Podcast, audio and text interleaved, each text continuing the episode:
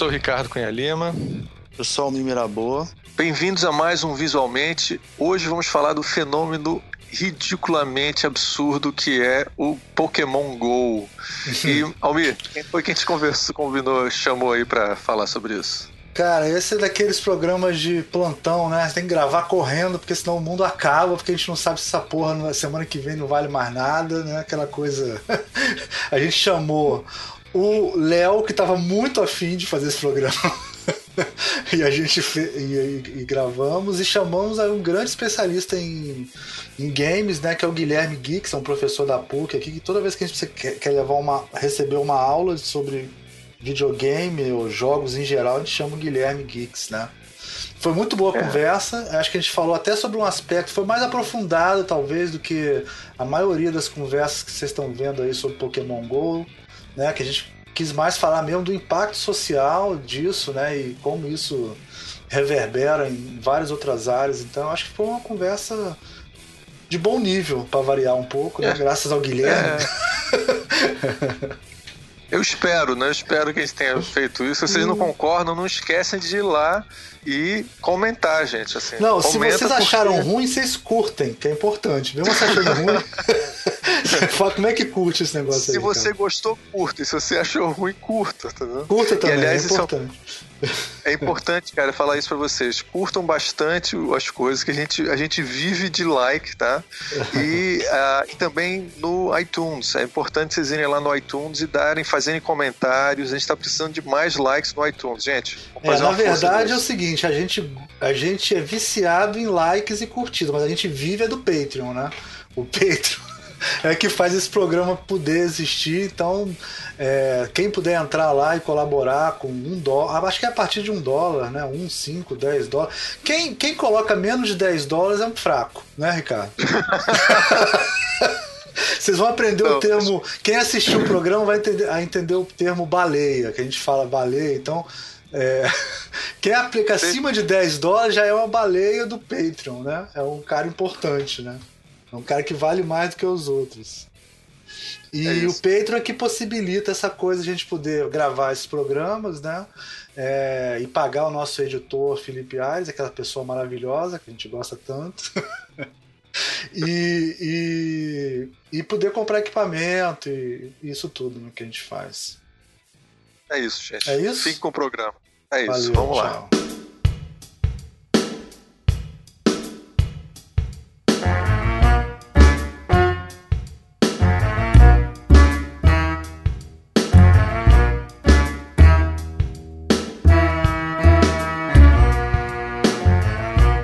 Este é o Visualmente, eu sou o Ricardo Benha Lima. Hoje nós vamos falar sobre o fenômeno do Pokémon GO. E para falar sobre isso, temos aqui um grande convidado. Trazemos de volta o Guilherme Geeks. Guilherme, olá. por favor, dá um oi. olá, olá. Antecipei o oi. E é, temos também aqui a dupla é, Leonardo Cunha Lima. Olá, todo mundo. E Almir Mirabor. Pikachu, Pikachu. Essa coisa bizarra foi um... Então, gente, é, vamos começar então. É, Guilherme, fala um pouco sobre esse fenômeno do Pokémon GO. Que esse, essa Bom, coisa que acabou de pausar. fenômeno, aqui, essa guerra mundial, essa transformação mundial que está acontecendo. É, ou, ou, ou apocalipse. Né, apocalipse Pokémon. Quem diria que o Apocalipse viria de criaturas ficcionais, né, sendo assim, perseguidas aí por, é, por zumbis. Do mundo afora, né? Todos os filmes hollywoodianos já tinham previsto isso. Exatamente. Isso aí é, é, é, a chegada de Nibiru, o planeta X, né, que está se aproximando da Terra, trazendo Pokémon. Falando de Pokémon GO, especialmente que a gente tenha um JML, né? O que, que é o JML? JML é um jogo móvel né, locativo, né? E é um termo já antiguinho, né? Ou seja, ele é paralelo com o desenvolvimento dos jogos para celulares. É, e a partir do momento que o pessoal percebeu que os aparelhos celulares poderiam dispor de outros dispositivos, especialmente dispositivos que dariam sua posição no espaço, seja por GPS, seja por, enfim, é, tempo que ele tem para receber o sinal de uma, de uma célula próxima. As pessoas começaram a pensar, poxa, seria interessante a gente utilizar esse recurso como recurso é, de uma narrativa interativa ou de uma ludonarrativa. Né? Então, o JML surge aí dentro de um aspecto que é justamente esse aspecto de você ter é, serviços operados por é, é, é localidade, ou seja, existe uma territorialidade disponível para quem está utilizando um aparelho celular, por exemplo, e você transforma essa posição em algum tipo de, de recurso para o jogo. Então, Pokémon nada mais é do que isso, um jogo móvel locativo na qual os jogadores devem, enfim, perseguir e capturar monstrinhos visuais que cabem no seu bolso, daí Pokémon, né? são Pocket Monsters. Agora, quando é vamos perguntar, eu queria perguntar uma coisa para vocês. Quando é que a primeira pessoa vai morrer por causa disso, cara?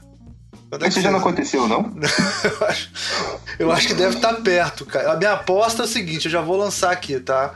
Lançou no Japão ontem, não é isso? Eu acho que em 72 horas alguém se machuca muito e até o final do mês alguém morre por causa dessa porra, cara. No Japão. Cara, mas eu acho que vai ser já, já aconteceu, já aconteceu vários acidentes. Um dia eu tava vendo na TV o rapaz que tava jogando e bateu o carro no, num, num carro de polícia. Aí chegou pra polícia, ah, desculpa, eu tava jogando Pokémon Não, tem um vídeo do cara, né? É, tem um vídeo do cara. O cara saiu rindo. Cara, super feliz. Se ele tivesse dito que tava jogando GTA, era mais incrível, né? pois é. Não, teve eu tava perguntando caso... pro meu amigo. Desculpa, fala. Não, é, teve um caso agora recente do pessoal no Canadá passou Estados, ah, pela fronteira dos Estados Unidos é, jogando Pokémon GO. Tá? E aí teve problema com a polícia e tal. Bom, mas são canadenses, bastava pedir desculpa, né? Eu quero ver o mexicano que atravessar a fronteira Não, mas é. Pikachu. Não, essa pode ser a primeira morte, então, né? A primeira morte canadense. Desculpa, senhor, né? O Pokémon. Pikachu. Era um Pikachu um chupacabra que eu tava atrás. Não, ou, ou, então, tipo assim, só tem Pokémon. Você sabe que você não captura todos os Pokémons. É que nem no jogo, né? Essa é a tradição do Pokémon que você não captura todos, né? Você tem uma limitação e chega num ponto que você tem que trocar, né? Por outras pessoas, seus Pokémons. É, isso é uma grande sacada desse jogo, né? E aí tu imagina que daqui a pouco os mexicanos vão começar a atravessar a fronteira pros Estados Unidos para contrabandear Pokémons. Pra poder levar os Pokémons pros Estados Unidos. Pô. Cara, eu já vi, eu já vi também na internet o cara falando que tava vendendo a senha dele por 10 mil dólares no, no negócio, porque ele tinha os pokémons incríveis e tava vendendo para quem quisesse comprar por 10 mil dólares o, o, a senha. Alguém vai comprar, cara. Claro, com certeza. É para isso que existe, né? Na verdade, a gente pensa que o jogo tem um caráter do entretenimento, de diversão, mas especialmente é, os jogos móveis locativos, né? Que são baseados no, na busca ativa do indivíduo por alguma é, localidade, é, eles são totalmente baseados em questões behavioristas, né? Questões comportamentalistas. Então, eles já são feitos não só para entreter, mas manter você ali fisgado, é, na qual você não pisca, na qual você só vivencia aquilo. E a gente tem casos na internet, não só em relação ao Pokémon GO, que é um, é um vamos dizer assim, é um fenômeno atual, mas em relação a jogos como Candy Crush, jogos como Farmville, enfim, são jogos que já são pensados com esse tipo de é, é, empenho, né? Ou seja, do que o próprio jogador ele faz parte do jogo, ele não está jogando, é o jogo que está jogando com ele. Você sabe que a gente tem aqui uma vítima é, enorme desse caso, que é o Almir Mirabô, né? Que já gastou uma fortuna jogando esse tipo de jogo na, no celular não, dele, né? Não, cara, vamos falar de valor. Né? a, minha, a minha mulher tá ouvindo, não quero falar isso. isso, cara. Mas foi um momento de fraqueza, assim, que eu tive. Eu comprei umas sei lá, umas três ou quatro vezes um pacote de 100 dólares, assim, sabe? Mas foda-se, comprei. Cara, na taxa de conversão é uma fortuna. É uma fortuna. É, é, você compraria um carro. Um carro. Qual era, qual era o jogo? Cara, eu, eu tenho vergonha, não quero falar esse assunto não. é um jogo ruim, cara, chama Boom Beach. Não era Pokémon GO. Não, não, é um jogo ruim. Eu devia ter guardado pro Pokémon GO. Mas também eu cheguei no máximo do jogo com isso, entendeu? Mas foda-se, consegui. É, é, tem um outro também que é muito bom, que eu joguei muito e, e gastei muito, não, gastei, não cheguei nem perto, deve ter gastado, sei lá, 10 dólares. É o aquele de. que é como se fosse uma vila viking, né? É, é o. Ah, o... É, é, da mesma família. Clash of É da mesma, é. é da mesma Só que o Clash of é um joguinho bem feito, cara. Não, esse é bem feito, a animação é boa, mas não é bem feito pra você gastar 300 dólares, né, Ricardo? Não, ela comprava o Asilo Arkham, sei lá, comprava os quatro três jogos fodas. Eu não gastei 300 dólares, tá? Eu não gastei. O- aqui, é, no Brasil já, foi- já chegou o Pokémon GO? Como é, como é que tá? Não chegou, mas lá em Pernambuco tá marcado já pra. Pernambuco sempre é o primeiro lugar, né? Tá, É mar- mesmo? tá marcado. Não, tá marcado não que vai ser o primeiro lugar, mas que vai ser um, vai ter um encontro sábado à noite, sei lá. Tem um grupo en- enorme já no Facebook marcando pra eles caçarem Pokémons, porque dizem que no Brasil vai ser lançado esse final de semana, né? Então, de- Ia ser quinta, né? Nossa. Aí lançaram no É, hoje- Japão e agora estão lançando. Estão dizendo, né? Vai ser Então vai ter o Aqui- Pokémon da madrugada em Olinda? Vai ter o Pokémon da madrugada em Olinda. Exatamente. Eles já Já marcaram. tem até música, né? Já tem até, eu vi, eu vi um clipe ridículo na Valença, internet. imagina esse povo todo aí fazendo, sei lá, né, um carnaval, né? Porque acho que de certa forma quando se reúne milhares de pessoas em, em, em prol de algo comum, você tem o carnaval. Então eu observo as imagens que a gente tem na internet do pessoal no Central Park, enfim. É, é louco, é uma coisa assim que é, faz pensar, não só quem trabalha diretamente com o desenvolvimento de jogos, né? Mas é, quem não está preparado para isso, porque, enfim, é exemplo das flash mobs, né? Quando aconteciam, as pessoas que não sabiam do que se tratava, elas ficavam é, temendo, né? Não só questões relacionadas a atos terroristas, que é o que o pessoal está com muito medo hoje em dia, mas uma grande quantidade de pessoas movidas por um algo que nem todo mundo sabe que tá, é, do, do que está se tratando, né? Então acho que o processo de informação é importante nesse momento, justamente para, enfim, é, acalmar um pouco as pessoas que estão mais nervosas do que é isso, né? É, que Pokémon, como febre, sempre trouxe um pouco dessa, dessa preocupação de pais, especialmente, em relação aos filhos que estão ali torrando dinheiro ou se relacionando sem saber com quem, né? Em, em prol dessa, dessa, dessa ficção. É, teve nos anos 90, teve um caso famoso do Pokémon, que foi quando a, teve um dos vídeos do Pokémon tem aquela coisa do momento que o Pikachu começa a soltar raio. Ah, sim, sim. Eles começaram a fazer isso de forma. fazendo tipo um strobe, né? uma, uma, uma, um- sei lá, uma sequência muito rápida de imagens. E aí, quem tinha tendência, mesmo que não soubesse para epilepsia, tinha um ataque epilético na hora. Exato. Foram quase 700 né, japoneses né, que deram entrada com isso, né? Que descobriram ser epiléticos em É. função desse, desse, desse vídeo. Gente, mas você sabe que hoje, depois de, de, de passar esse tempo todo, eu até acho que essa porra pode ter sido de propósito, cara. Não, eu juro por Sério, Deus, cara? porque eu acho a Nintendo, a Nintendo é foda com essas coisas. Ela consegue, ela pensa de um jeito muito estranho, é uma empresa muito estranha. Acho que depois a gente pode até falar disso. Eu não sei se já É, vale que a não pena. são, veja que não é já só a começar a Nintendo, né? falar. Na verdade, são, é uma joint venture, né? Nintendo com umas três, duas ou três Não, empresas. não, mas eu digo assim, Só lidar com isso. Eu sei, a Nintendo, é lógico, tem essa coisa de ser em outra mídia, também tem o canal de TV lá, tem tudo isso, né?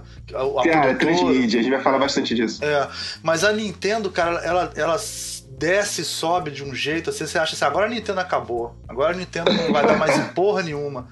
Cara, e ela volta de um jeito. Foi assim com aquele controle do Wii, né? Que nem colou tanto, mas quando apareceu, cara, foi um negócio, foi um impacto fugido, né? É, aí, agora de novo, várias vezes, né? Ela faz o Cube e depois faz o Wii, sabe como é que é? É uma coisa assim, incrível. E eu fico achando às vezes que eles até fizeram isso de propósito, cara, pra chamar atenção, porque isso saiu no Jornal Nacional, essa coisa de criança epilética, eu me lembro claramente, assim. Não, é, Jornal mas, mas Nacional. o Nintendo, Nintendo não vai desaparecer tão cedo enquanto tiver os Pikachu, né? Quando tiver os. Os os- personagens. bichinhos, cara. É foda. Isso, isso, isso rende muito, né? Essa força do personagem, assim. Mas não é, e não é só. Não são só os personagens que eles têm, não. Eles, quer dizer, não são só. Não é só o Pokémon que eles têm, eles têm muitas coisas, né? É, a franquia mais, mais valiosa deles é a franquia do Mario, especialmente, né? Em segundo lugar, a do Pokémon. E a do Pokémon é uma das maiores franquias do mundo. Ou seja, é, meio que indiretamente eles têm um domínio aí em termos é, culturais, né? É, de poder não só dar uma resposta rápida quando um processo de situação de crise. Imagina se um dia, ah, realmente, a Nintendo tá muito mal, vai falir, ela agora tá abrindo a carteira dela, tá vendendo o IP do Pokémon. Cara, o que vai ter de príncipe árabe comprando isso, né? Dando, sei lá, países inteiros. É, é, não tá no gibi. Mas é, eu acho curioso isso, ou seja, como é que um, apenas uma franquia, de certa forma, é responsável por maior parte do interesse das pessoas em relação à própria Nintendo. Tem gente que só realmente vive em função de Pokémon, pelo fato de não ser da Nintendo, mas pelo fato de ser Pokémon, Pokémon. Então, é bem curioso isso. É, é Pokémon, Mario e Zelda, isso é muita coisa, né, cara, que a Nintendo É, essas três franquias são, são, São são, bem poderosas. Eu acho que é, Zelda não tanto transmediática quanto Mario com Pokémon. Entendeu? Transmídia nesse sentido, ou seja, a mensagem multiplicada por diversas mídias. Então, assim como eu tenho é, Pokémon como jogo, né? Eu tenho como é, revista História em Quadrinhos, mangá, eu tenho animação, eu tenho uns 16 ou 17 filmes, e eu tenho o mais importante de tudo é de onde isso tudo vem e para onde isso tudo vai. Brinquedos, né? A indústria de brinquedos que é a grande é, é, forma de rentabilidade dessas é, mídias interativas ou reativas que a gente vê por aí. Genial, né? A gente tem esse efeito sonoro no fundo enquanto fala sobre brinquedos e Pokémon. Isso é importante, dá uma melhor na, ah, chama atenção na É, na arte. verdade, isso. Enquanto é tiver isso, viu? aqui. Ó, Guilherme, quando tiver isso no mundo, a Nintendo vai estar sempre bem, tá entendendo? É verdade. Quando aparecer criança, aí fudeu. Agora, só fazer um paralelo com história em quadrinhos, é interessante que a Marvel estava muito mal uma época e ela vendeu as franquias dela de maneira terrível, né? Qualquer dinheiro, de qualquer jeito. E você vê que até hoje, sei lá, X-Men não tá na mão da, da Marvel de novo. Quem mais, ô Léo? Uma porrada deles, né? É... Quarteto Fantástico. Você é Quarteto- mais nerd nessas coisas daqui. É, eu sou nerd do dinheiro, né? Eu sou nerd do...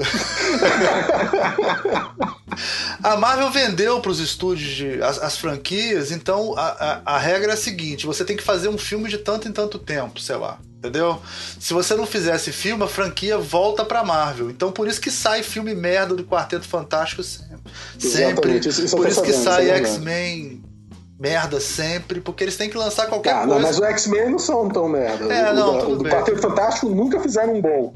É porque Mas o Quarteto X-Men Fantástico é aquela coisa, é o, é o fã que gosta muito e quer que todo mundo goste. Então, diz que a Fox né, faz o Quarteto Fantástico como uma, te- uma tentativa meio é, quase, sei lá, de evangelizar né, personagens que não são tão carismáticos assim. É, então, eles têm muito dinheiro. E aí acaba querendo botar tudo quanto é tipo de recurso e não investe no processo é, da narrativa propriamente dita. Né? E eu acho o Quarteto Fantástico assim, um, um péssimo grupo, no sentido. É. é, não é interessante. Mas Tipo, tem boas tem poder né? Tem a história do. Galácticos, né? Tem, o- tem o surfista Ah, não, aí prateado. já é o, é, É. o spin-off do Surfista Prateado é mais denso e interessante, né? E no processo de construção, era pra mostrar que o cara que desenhava, né, sabia fazer, é, sei lá, anatomia humana perfeita. Tanto que o Surfista Prateado não tem roupa, tá pelado e é surfista. Então, eu acho que a questão ali é mais visual do que. A gente tá falando sobre essa coisa de, de franquias e, e como que o público. É, a relação que o público tem com essas franquias, né? Uma coisa que eu tava, eu tava conversando com um amigo meu que, que entende de. Ele trabalha com programação de, de, de jogos, ele é russo, aqui na Nova Zelândia, e ele tava falando que ele jogou, sete anos atrás, ele jogava um jogo chamado Ingress, ou sete anos atrás, desde sete anos atrás ele jogava esse jogo, que usava o mesmo tipo de ideia, usava também, era do Google, e usava, usa também o. o- existe, É, que existe até hoje. existe Né? uma empresa que faz o, o Pokémon GO. Ah, é? Ah, pois é, então Exatamente. Isso é muito curioso, ou seja, como é que o Pokémon GO fez sucesso antes de ser lançado, ou seja, é, é algo em torno de 15 milhões, se não me engano, na primeira semana de, dizer, teste, vamos dizer assim, né?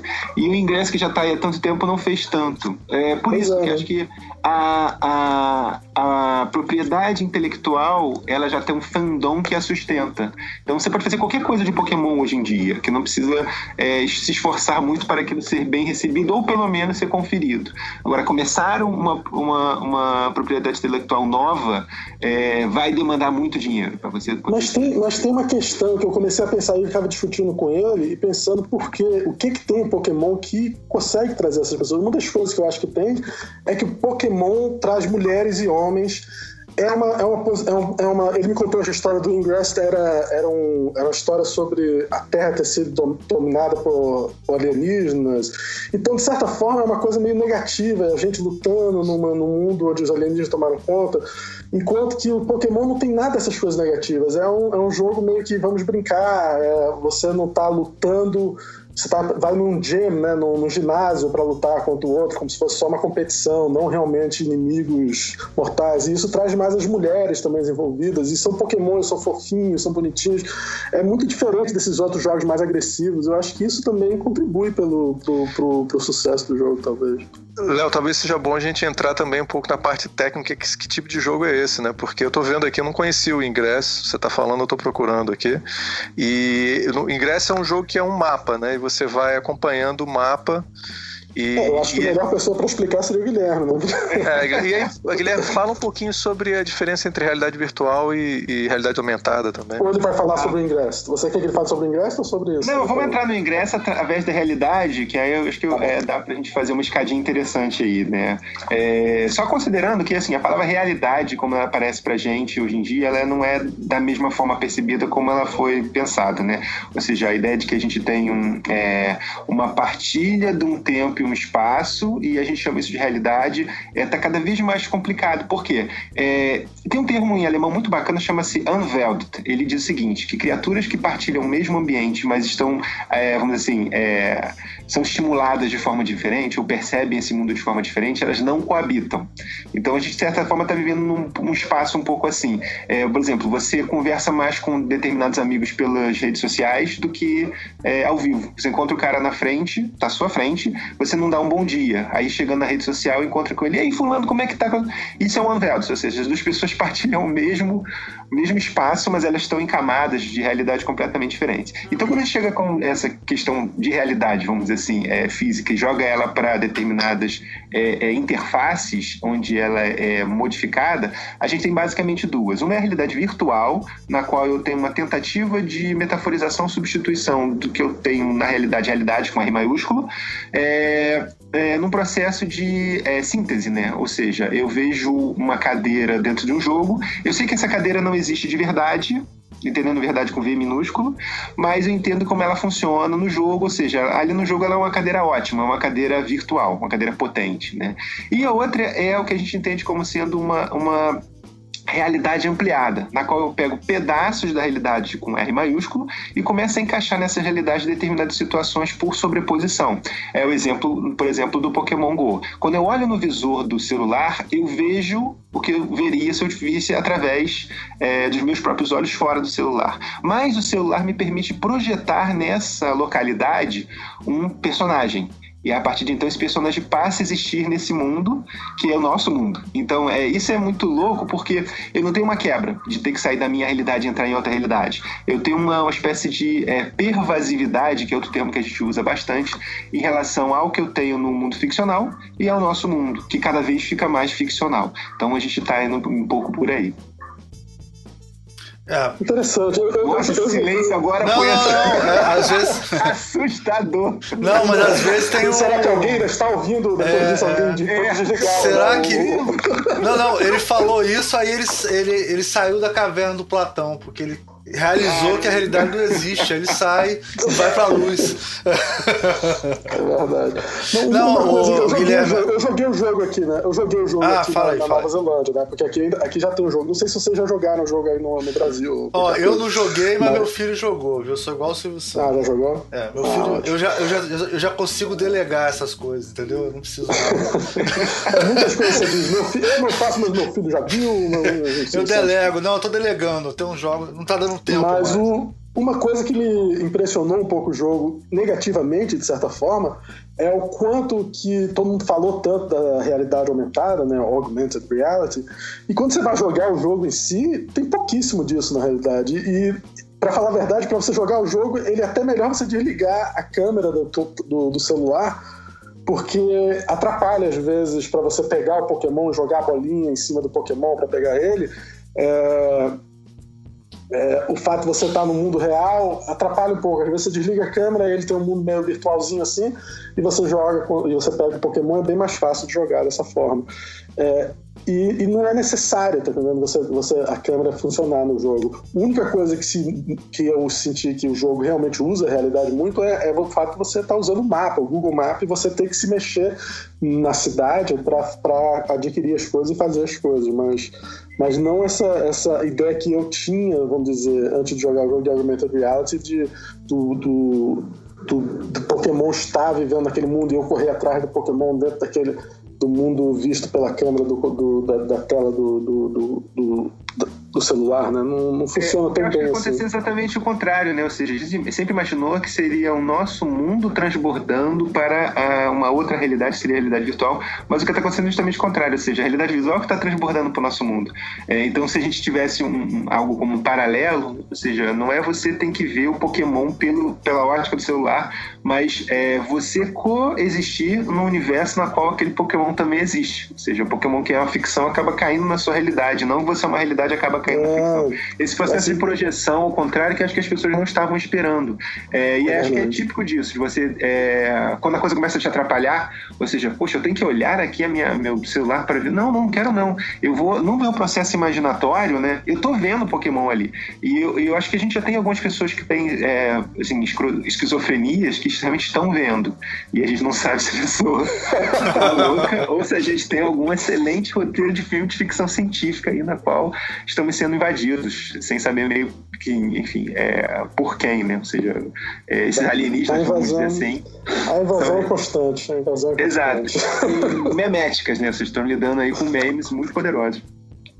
O, o- Verdade. a gente não Uma pode pergunta, esquecer Léo. que... Uma perguntinha pro Léo. Ah. É, você se divertiu, cara?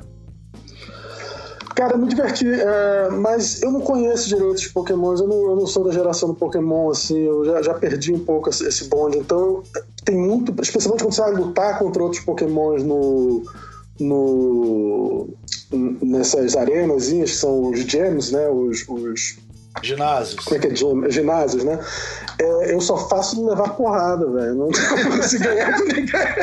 Aí eu- eu- o cara tem 200 e poucos pontos de, de- de capacidade da porrada, eu tenho 100, tá vendo? 100, 100 no máximo. Aí eu não tem como ganhar de ninguém. Esse meu amigo russo, que ele disse: Ah, não, tô jogando, eu tô- ele vai vir aqui, aqui pra minha casa amanhã. Aí ele É disse: Não, eu vou. Pokémon, você sabe, né? Provavelmente. Ele não é teu amigo, não, ele tá Aí interessado. ele disse, não, vamos levar. A gente vai pro ginásio junto e a gente, a gente é do time vermelho, então a gente vai entrar lá no ginásio e a gente vai, vai ganhar dos caras e aí você vai ver. Ah, então tá bom. Ah, não, tem o momento, isso. tá Tem isso no jogo. Se você andar com um cara forte, ele, você upa, né? Você vai upando com um cara Pois é, forte. Isso eu não também sei, é vou descobrir isso. É. Vou descobrir isso com a minha amiga amanhã, que parece ser um cara forte. É, eu sou fraquinho. É, um programador russo sempre é forte em videogame, né, cara? Você tem que Não, respeitar. exatamente, exatamente. Você tem que respeitar um programador russo em qualquer situação quando se fala de O cara videogame. bochecha vodka e cospe um aplicativo, né? Xadrez também, né? Desde a época do Xadrez. xadrez, tem que respeitar É, os russos, né? Ai, meu Verdade. Deus. O, o, aqui, no Brasil, aqui no Brasil funcionou por poucas horas, mas nessas poucas horas o meu filho caçou, caçou 10 Pokémon, sei lá. E tem amigos deles que caçaram, sei lá, 50 Pokémons em, sei lá, Caralho. No tempo que funcionou as 6 horas. Mas aí é adolescente, 18 18 anos de É, idade. claro, claro. Mas Não, já mas sabe é, onde 10, pode. 10 Pokémon em duas horas foi mais ou menos o que eu fiz quando eu liguei o, o, o primeira vez. Botei em mais ou menos 10 horas, em, em uma Você hora. pega sei lá, porque rápido, né? pego uns 10 que... É, pega, Pega rápido. rápido, né?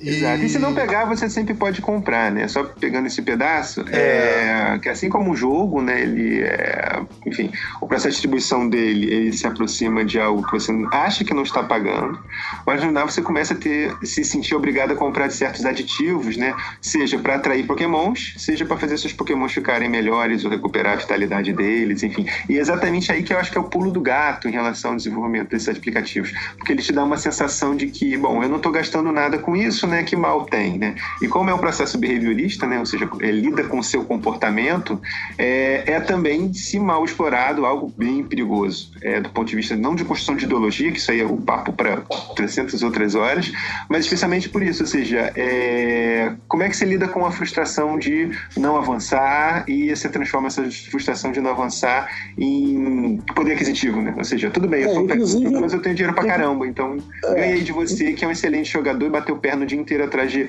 um Pokémon misterioso aí que ninguém achou, mas agora Não, é muito eu, caro. é meu.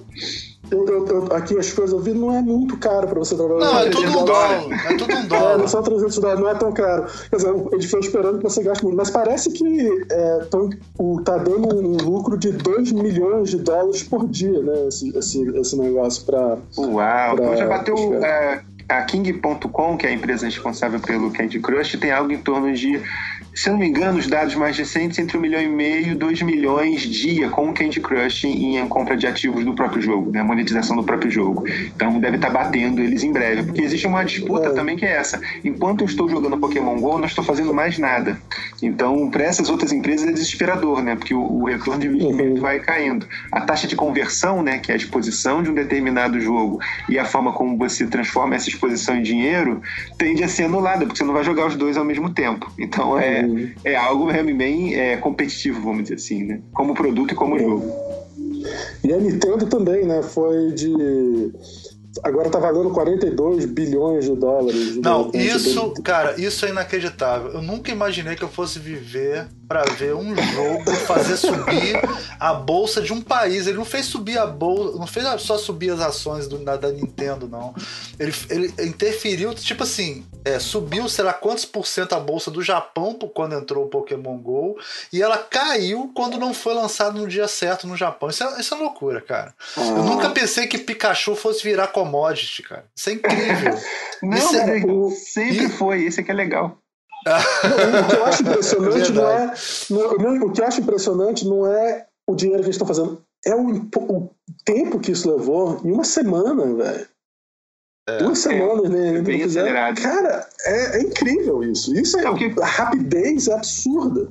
É, mas assim, temos que ver também o contrário, tá? Porque existe esse hype né, relacionado, a mídia faz seu papel, ela sempre que documenta determinadas situações estranhas, por exemplo, no Canadá já acharam vários corpos é, afogados, as pessoas que se perderam na mata e ninguém achou.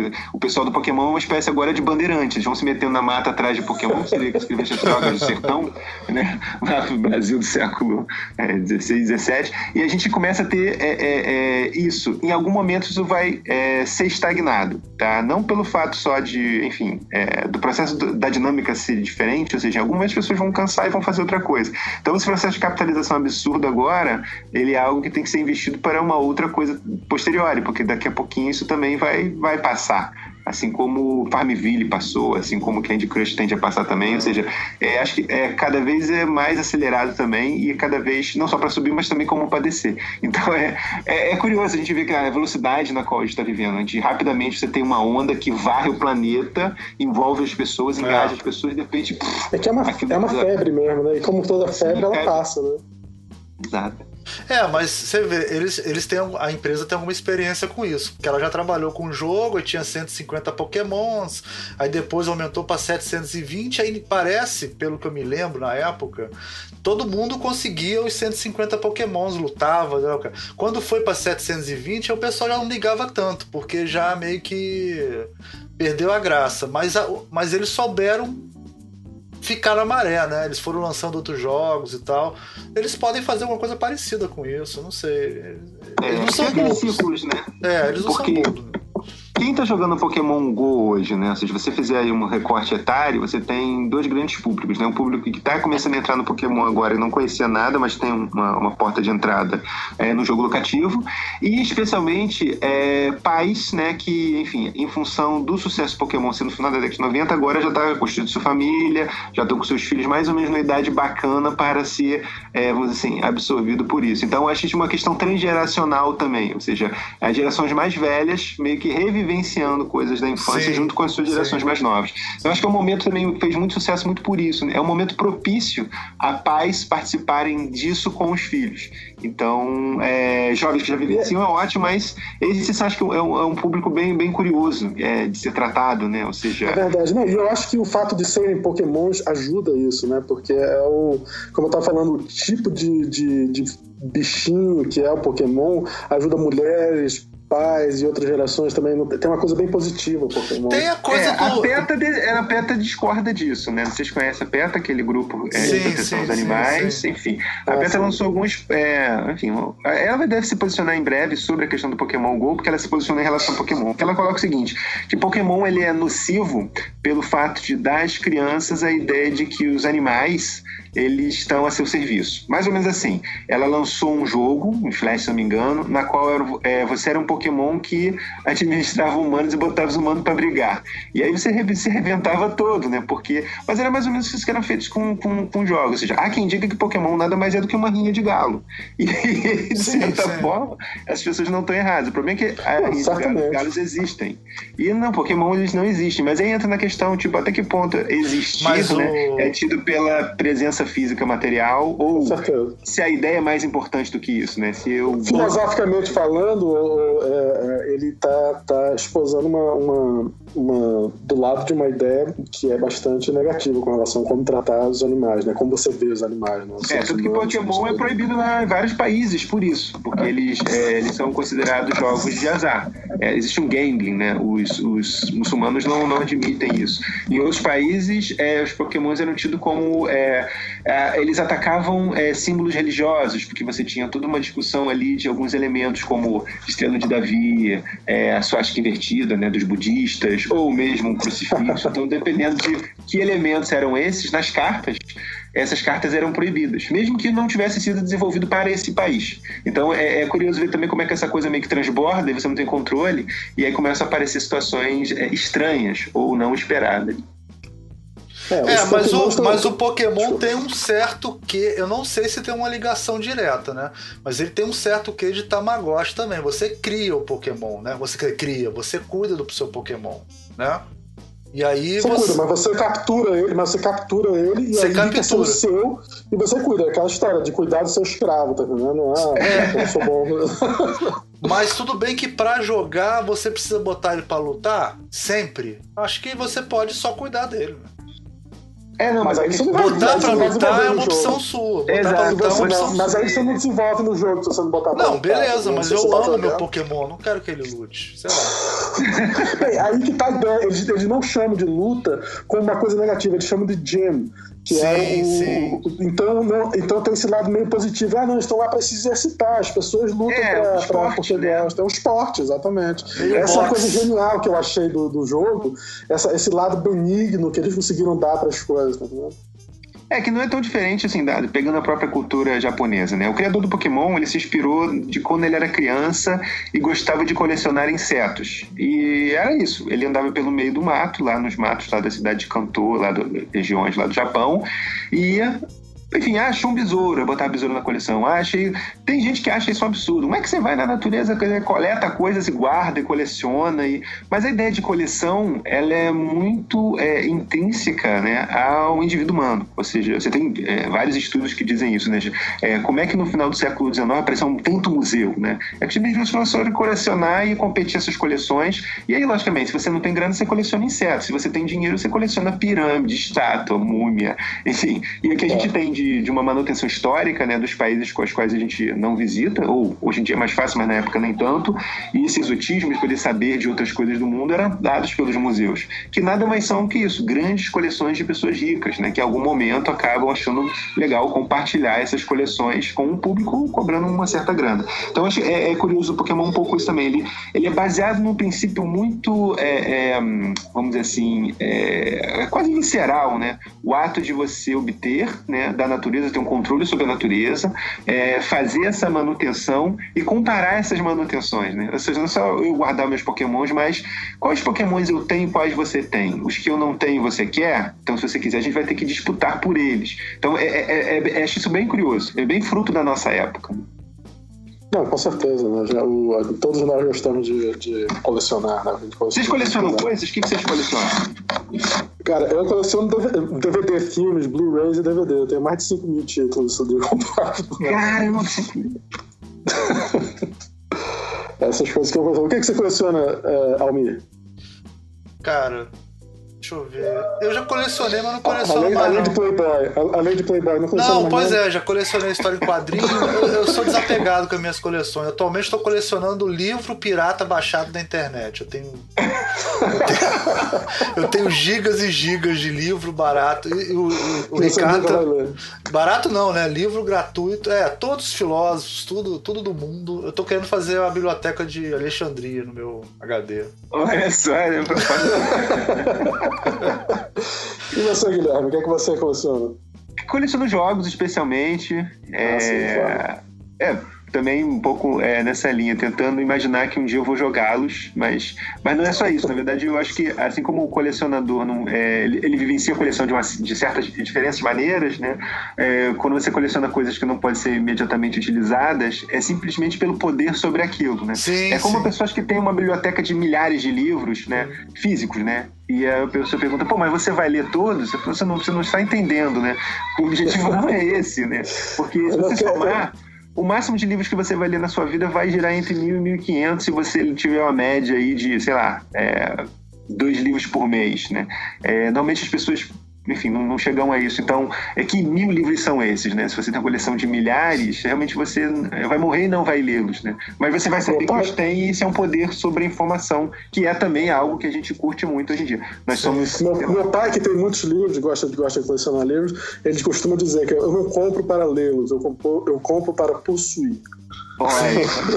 Não, e ele fala uma outra coisa também que é legal, que o Guilherme fala. O Guilherme, pai do, do Meu pai, Léo, né? É, não Ele fala- vamos é, deixar não. claro. Ele fala que o importante não é, não é, é tão importante quanto ler os livros é conviver com os livros. Então a casa É, não é assim, ele que fala, Almir, não Almir. é ele não, Não mas- é ele que não, fala mas ele isso, não. cita isso, ele cita isso. Ele cita isso porque eu passei pra ele. É, Ah, isso é? daí é uma frase do, do, do- Ai, meu Deus, esse cara que. que esse, o, meu Deus. É o cara, o grande estadista da Segunda Guerra Mundial em inglês. Churchill. O, Churchill. Churchill. Churchill. Churchill que dizia isso. Ah, então, mas seu pai sempre isso cita é isso. Né? interessante. Eu ia dizer, eu ia dizer Hitler, mas não, tchau, tchau. O grande estadista, né? Eu já disse a Segunda Guerra Mundial, Hitler? Não. Hitler? Ah. Stalin? Não, É. pô. Não, cara. Mussolini. Ele. Exatamente. Essa ele fala, meu. Essa ele fala, meu. Mas, Pô, então ó. posso eu- colaborar com uma? Pensamento também sobre livros? Pode? Citando Erasmo de Roterdã. É, se tenho dinheiro, compro livros. Se me sobra, compro roupas e comida. Olha que legal, né, cara? A importância. Ah, Enfim, mas- vamos lá. Hoje em dia, se tenho dinheiro, compro pokémons. Se me sobra, É compro Olha só, eu tô meio puto porque quando perguntaram aqui as coleções, eu fui totalmente ignorado. Ninguém Você- me perguntou. você não respondeu? Vamos lá, então. fala Eu achei que você tava. Eu achei que você tinha, tinha ido pro banheiro, cara, porque você ficou tão calado. Fale. É, mas na realidade não tem graça nenhuma. Eu tenho só uma coleção cinco vezes maior de livros do que o Almir é, na internet. Eu não consigo não, não, mais é, comprar. o, o Ricardo é ridículo. Eu aprendi que o Ricardo é, é ninja. O Ricardo, se você. O Ricardo é aquele cara que você chega no mestrado e fala assim: gente, eu preciso de um livro tal, porque não tem lugar nenhum. E o Ricardo ele tem acesso a todos os mega, ultra uploads do universo. e ele todas as fontes malignas ele consegue arrumar qualquer livro. Se ele não arrumar, é porque não existe. Pode ficar tranquilo. Eu, eu comecei a baixar esses livros virtuais, mas depois de um tempo passou- foi tanto livro que eu não lia que eu disse, cara, eu vou parar com isso, porque eu vou guardar esse livro que eu nunca vou ler, não, não, não dá pra guardar, não. Eu parei. É, é complicado você administrar uma coleção muito grande. Eu parei de comprar, de comprar. Alguns eu já comprei, mas é de conseguir adquirir esses livros é, se eu não estiver realmente precisando, se eu não estiver pesquisando. Antes eu ficava colecionando tudo, assim. Mas agora é uma loucura. Você você tem uma boa coleção de. Você parou de colecionar, mas você se dedicava a livros também, né? Você e história em quadrinhos e Eu ilustrações. tinha essas de coisas. livro, mas o problema é, cara, é que você não, não tem mais onde guardar essas coisas, assim. Meus É, pais... que eu, eu, eu, eu, eu tento, eu tento fazer uma certa coleção de pôster, mas onde guardar os posters, cara? Daqui a pouco você vê, é um, até, até pra ver a sua coleção, um trabalho, filho da puta. Foda, Mas não, realmente. tudo bem, vamos voltar para os Pokémon. É muito triste isso, né? Tem Não, mas o Pokémon tem tudo a ver com coleção, né? Pokémon Não, é só coleção. É é só Não, coleção, exatamente. tem tudo a ver com Faz parte do, do, do, do barato do Pokémon, é isso? Exato, e acho que por isso o Pokémon faz tanto sucesso no Brasil, né? Porque é do brasileiro também a questão do colecionismo, né? Desde lá das, das enfim, figurinhas da Ebal, né? Que o pessoal é, puxar pela memória, onde essas coisas começam a ser é, um processo de comodização, né? ou seja, você poder ter uma grana relacionada a isso, um mercado para isso. Mas para para pensar, um país em que fala que não vai ter Copa é o mesmo país que se desespera para trocar as figurinhas do Neymar pela figurinha do Robinho, que não foi escalado. Sim. E, ou seja, como é que essas coisas é, convivem, né? É, eu lembro em 1986 a Ping Pong, Chiclete Ping Pong, tinha umas é, figurinhas né, da, de, da Copa do México 86 e as de, do Ping Pong de maçã verde eram as que vinham com os personagens, quer dizer, personagens, os jogadores do Brasil. E, e aí não, você não achava, porque sempre você vai lugar para comprar o raio do chiclete, o pessoal já tinha comprado toneladas, né? E dominava aí qual era. Enfim, na época era Zico, Sócrates, era essa galera, né? Leandro. E você não conseguia e tinha que trocar. Aí trocar tinha uma galera que trocava, mas tinha câmbio, né? Ou seja, ah, eu troco, sei lá, um Sócrates por não sei quantos.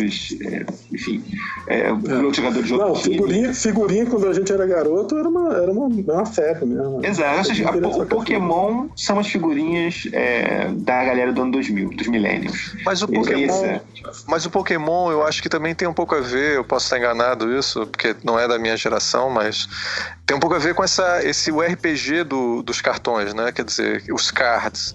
Essa coisa de você jogar com a pessoa com cartão e aí o outro tem que colecionar um cartão de poder e ficar jogando. Isso é uma coisa que. Ah, tem isso, é. O a minha geração... trufo, né? Super trufo que a gente tinha na super geração. Trufo, é, né? nessa época. época mas não, nem lembro da nossa época. Super Trunfo é final da década. Início da década de 70, 72, 73. É, mas me A gente bem, pegou aí o, o, o, boom, né? No final mas dos anos 80. O Super Trunfo era um pouco diferente, porque você comprava o kit e jogava com aquele kit como se fosse um jogo de cartas. Esse, o, o a modalidade que é RPG ela você compra os cartões como se fossem figurinhas assim, e aí você tem determinados cartões mais poderosos, você joga mais o jogo e aí vira uma cultura de colecionar esses cartões que é, é fortíssima e eu acho que tem alguma coisa a ver com essa coisa do, da coleção do Pokémon, né? Você ter o Pokémon e aí você poder jogar o Pokémon com aquilo. Também, tem... Os cartões do, do Pokémon, eles foram lançados pela Wizards of the Coast, que é a mesma empresa que toma conta do Magic, né? Que é uma grande sacada de um matemático chamado Garfield, né? E ele sacou o seguinte, tipo... Como é que é, é... o matemático se chama Garfield? É Garfield, Garfield. Ah, tá, tá. Se eu não me engano, é Richard Garfield o nome dele. Ele, na verdade, um, um, dos criadores do. Quer dizer, criador do Magic, vamos dizer assim. No começo ele era um jogo que ele jogava com os amigos da faculdade, então ele não tinha os desenhos, não tinha as ilustrações, mas ele percebeu que se ele colocasse uma estética interessante, os princípios matemáticos que ele estava trazendo com o cartão, em termos de é, análise combinatória, probabilidade, enfim, ficaram mais é, palatáveis. Então, por exemplo, no começo ele tinha um amigo dele tirado foto com óculos, ele falava óculos do poder tal, tal. E era foto do amigo dele. Mas é isso para virar um, sei lá, um diabo da charneca, um beholder, um esqueleto maligno, enfim. Foi uma questão de tratar é, esteticamente. Ele começou linhas né, de produção, o pessoal dos começou ter os desenhistas, e as pessoas começaram a colecionar isso absurdamente. Hoje o Magic, ele é também um produto cultural tão importante quanto o Pokémon, simplesmente por isso, porque você criou uma espécie de economia paralela disso. Tem pessoas que vivem de câmbio entre cartas que vão nos eventos e nos eventos, olha, eu tenho tais cartas são valiosas, é, tais cartas valem tanto. É como se ele estivesse é, negociando papéis numa bolsa de valores, só que é uma bolsa de valor informal, que existe também. Assim como tem esse, vocês comentaram, um rapaz que está com 10 mil dólares tentando vender uma conta Pokémon, tem gente que vive disso. Né, de negociar papéis nessa bolsa de valores, onde você não está negociando feijão, arroz e, sei lá, boi gordo. Você está negociando Pikachu, Charmander e coisas assim. E tem, e tem ainda o, o o, o cara que seria tipo um, mercenário, né? Que joga profissionalmente, né? Você poderia dar senha sua pro cara e o cara joga no sim, seu lugar. Tem, tem, um amigo meu, tem, tem, uma, tem uma colega minha que é coreana, que o irmão dela trabalha na, na Coreia com, como jogando jogos. Não esses, não esse jogo especialmente. Talvez agora ele esteja até, mas. E ele ganha dinheiro fazendo isso. Não, então, mas a gente tem um problema que é o. Aqui, enfim, não se discute tanto, mas é um problemão também. Que é justamente o trabalho escravo disso ou seja, determinados jogos onde você tem que cumprir atividades que são repetitivas, que você não pode, que a gente chama de macrolar, ou seja, criar instru instruções automáticas para elas serem repetidas, é, são pessoas que trabalham em caráter 16 horas, 17 horas, só apertando um botão. E são pessoas que têm dívidas que não podem. É como se fosse um processo de prostituição, mas na verdade não estou levando em conta questões sexuais, estou levando em conta você estar tá lá em minha disposição para você obter determinados itens e fazer determinadas coisas, enfim Daqui a pouquinho acho que já vai acontecer isso. Você vai ter guildas de pessoas que você vai ter que disparar pela rua para procurar pokémons para você. Sim, com certeza vai ter. ter ou dominar um poder aquisitivo ou moral ou econômico ou social sobre elas. então a gente tá vendo assim uma coisa meio é, Dark Mirror, né? Mas, Pokémon, mas uma das graças do Pokémon não é simplesmente essa, né? É, tem a, a coisa. Porque ele mistura várias coisas que a internet torna possível, né? Que é, uma das coisas é o, o, o mundo da- das pessoas se encontrarem, de grupos, criarem-se grupos e as pessoas se encontrarem. Aliás, no- a, a grande coisa positiva do Pokémon GO é tá fazendo as pessoas saírem de casa, né? Sim, e até uma, uma discussão sobre, sobre o quanto que o Pokémon GO pode ser visto como uma, uma forma de terapia para pessoas que estão em depressão e não conseguem sair de casa e estão sendo forçadas a sair de casa e aí estão e conhecer outras pessoas e isso daí tá quebrando a, a certa barreira para certas pessoas desse tipo. Mas é, e, e, e sem falar crianças que não andam de forma alguma e estão agora tanto for- forçadas a andar, porque parece que uma das coisas que tem no jogo é quando você tem um, um ovo no incubador, você precisa andar certas Andar. quantidades de quilômetros para poder para poder o ovo, o ovo sair. E aí as crianças têm que andar 2 km, 5 km. Não pode, e não pode ser no carro. Tem, o cara sai pela velocidade se você tá andando ou tá no carro. Então, tá forçando as pessoas a andarem. O meu, esse meu amigo russo ele disse que tá, ele e a namorada dele estão andando duas vezes mais por causa deles a jogar Pokémon GO, porque eles eles estão. Eles precisam fazer os ovos, os ovos é, hatch, né? É, saírem. eclodir, né? E Mas você- é. tem gente que tá vendo que, por exemplo, o pessoal não estava preparado para isso. Então já tem é, muitas entradas em hospitais, né? Do pessoal alegando fadiga, especialmente, desidratação. é porque, pega, assim, os gordinhos estavam lá, cara, só não usando as mãos. Agora eles têm que usar o corpo, né? A, a presença deles no espaço físico é, define se ele vai ser um bom jogador ou não. né? E aí tem um que cai no lago, tem um que é atropelado. É normal, porque eles geralmente estão indo pra rua, às vezes, pela primeira vez, depois durante muito tempo. É o Você processo fica- da- darwiniano, é o processo darwiniano do, do Pokémon GO. Os mais fortes serão sobre isso. Agora, o- uma coisa que eu queria comentar com vocês é. é, acho que talvez até o, o, o- o Ricardo também pode falar um pouco disso. É que o, das franquias das- da, da Divina Trindade da Nintendo, né? Que é Zelda, o Pokémon e o Mario Bros. O Pokémon é o mais transmídia. Quer dizer, o, o desenho animado do Pokémon é um sucesso também. Ao contrário do maravilhoso filme do Mario, que é uma injustiça, inclusive, um dos maiores. Um dos maiores filmes, eu comparo com o Poderoso Chefão, por exemplo, é do mesmo nível, assim, que não é reconhecido como uma grande obra de arte, né? Não é reconhecido como.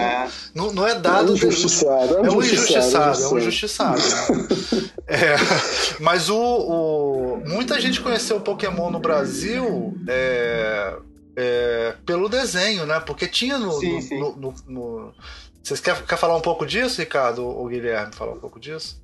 É, não, só comentando a questão do Pokémon, é que quando ele, ele surge, né, como um processo de jogo inicialmente em 89 pro Game Boy, na qual você tinha dois cartuchos, né, com cargas diferentes, né? Você tinha o Aoi e o Midori, né? Era com um cartucho vermelho e um cartucho verde, depois ele ficou azul, aí recebeu É, outro nome, Red enfim. Blue, Mas né? Red and Blue. É, exato, quando ele foi internacionalizado foi nesse sentido, né? Só que, lembra mais uma vez, todo tipo de produto ele tem que ser maximizado é, na sua, no seu retorno. Ou seja, o investimento que você faz inicialmente com um produto tem que voltar também, não só como mídia de exposição, porque o desenho, na verdade, ele é uma propaganda dos produtos. Só que é uma propaganda de 20 minutos, 40 minutos, e é todos os dias, enfim, é como espaço publicitário, né? Ou seja, você não consegue criar um universo ficcional vivo se você não tiver personagens, se esses personagens não cumprirem ações, se as ações não serem emotivas, enfim. Sim. Por isso que você tem toda uma- algumas fórmulas que são atra- trabalhadas assim. É, foi assim com o Mario, porque quando o Mario foi é, lançado em 85,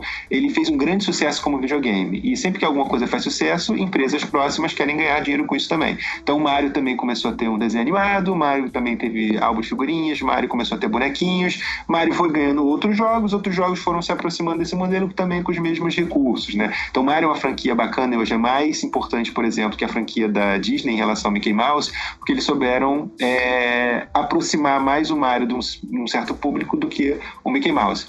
Então, é, é, é curioso isso. Assim, já, ah, qual é esse personagem? As crianças sabem quem é Mario, mas não sabem quem é o Mickey Mouse.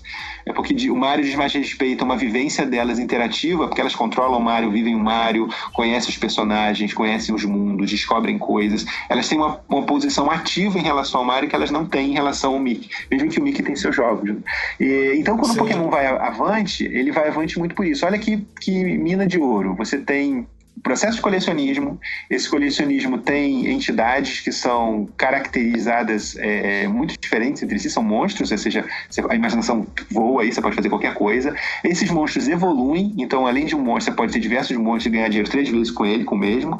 Alguns vão se identificar mais com uns ou com os outros, e isso também pode ser utilizado em seu benefício como é, dos fãs relacionarem, produzirem conteúdo. Então a gente tem aí, um, um, dentro do processo transmídia, o Pokémon meio que atacando em diversas formas. Tem um avião pintado com Pokémon. E tem gente que paga mais caro para viajar nesse avião no Japão, que é uma é, de Pikachu. E ou seja, é, é um processo capitalista né, muito poderoso, muito poderoso, que é, souberam aproveitar muito bem. É, não só em relação a, a, a, ele enquanto teor, né, qual é o conteúdo que é sendo trabalhado, mas especialmente em que tecnologias a gente vai aplicar. É, no Brasil, um dos primeiros jogos locativos foi o Alien Revolt, em 2005, que era foi lançado pela Oi, né? Ou seja, você tinha os seus celulares, seus celulares se identificavam com, com a Oi através do jogo, e você sabia onde é que estavam os outros jogadores que eram alienígenas ou eram, enfim, anti-alienígenas, e vocês disputavam e batalhavam, enfim. Ou seja, era o Pokémon GO da época. Então estamos falando aí de. Isso era tipo Ingress, assim, de alienígena e tal? Isso era tipo Ingress? É, assim, a proposta era parecida com o Ingress, mas ele você não tinha a, a, a noção de pervasividade tão direta. Porque você estava olhando o aparelho, o aparelho tinha um radar, ele dizia quem estava perto de você você. Usava o Google Map também? Ou... Não, não, não tinha nem isso, porque é 2005, né? Prévio até esse tipo de, de, tecnologia. Era SMS,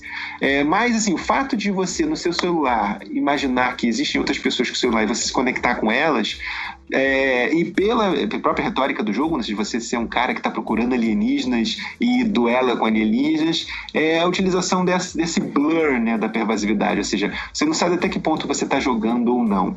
É, isso é bem perigoso é, quando você não tem certeza é, do que está acontecendo porque apesar de ser um jogo, ele está muito baseado em, em, em é, momentos assim é, de realidade.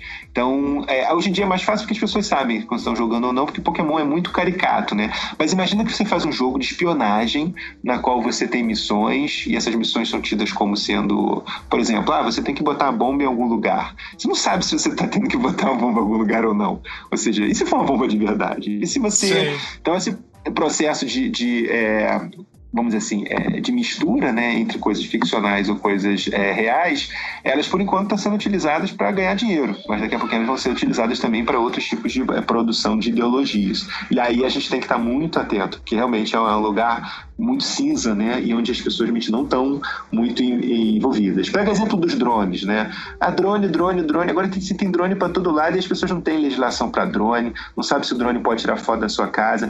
Se o drone está sobrevoando seu, seu, seu imóvel, você pode derrubar ele com tiro? Aí você não sabe, você não tem legislação para isso, né? Assim como você também não vai ter legislação para Pokémon Go. É, a gente é, um assassinato, acho... se eu não me engano, lá na. Não sei se foi na Colômbia, Equador, algum lugar aqui da América do Sul, e um garoto que tomou um tiro no pé porque eles invadiram o território para pegar um Pokémon, foram tomados por assaltantes e foram recebidos a bala. Então, tem isso, né? Tem é. situações que vão começar a acontecer. Não, eu, eu acho que até essa é uma das questões do Pokémon GO, que é uma tecnologia. São essas coisas que assustam né, as pessoas, de modo geral, que ficam com preconceito ou, ou que ficam olhando para esses fenômenos novos que são muito diferentes né, do que a gente está acostumado. E, e, não é só por ter legislação ou não, é o fato de ser uma coisa tão diferente. O, o drone é uma coisa né, diferente. Até eu estava vendo um anúncio na, na, na, internet de um drone feito especialmente para pegar Pokémon que estão em, no mar ou, na, ou alguma coisa, né, para você ir em cima do, do lago e pegar Pokémon que está no meio do lago. Cara, isso aí é o seguinte. Isso ninguém sabe fazer brinquedo melhor que japoneses. Os japoneses, eles são, eles têm um pacto com o demônio para fazer essas coisas, cara. E eles ainda fazem barato. Tem uma pulseirinha que você vai ter um relógio, tipo um SWAT, E você vai andar para, você não precisa gastar a bateria do seu celular, você vai capturar com o com um reloginho, entendeu? É, eles são. É, eles, sim, são claro. eles têm pacto com o Aliás, essa é uma outra questão, né? Que as baterias estão indo embora rápido. Eu acho que as pessoas vai, vai ser um boom para ajudar a criar celulares com baterias mais longas, por causa do, do, do quanto, quanto tá indo. Ou vai vender mais celular que gasta menos bateria, né? O iPhone Exatamente, tá fudido, né? exatamente. Exatamente. Agora, eu, eu tenho uma comparação com esse negócio do Pokémon que eu fico imaginando. Eu não vivi tanto Pokémon assim, né? Mas acho que a galera que era jovem nos anos 90 jogou muito mais Pokémon do que eu. Né? O Pokémon Boom foi nos anos 90. É, cara, é quase essa coisa de, sei lá, lançarem um sabre de luz que funciona, entendeu? Mal comparando. Não Exatamente. importa quanto custa, entendeu? Não Excelente importa. comparação, hein? Pra Aliás, mim não é tem isso, isso. não, gente.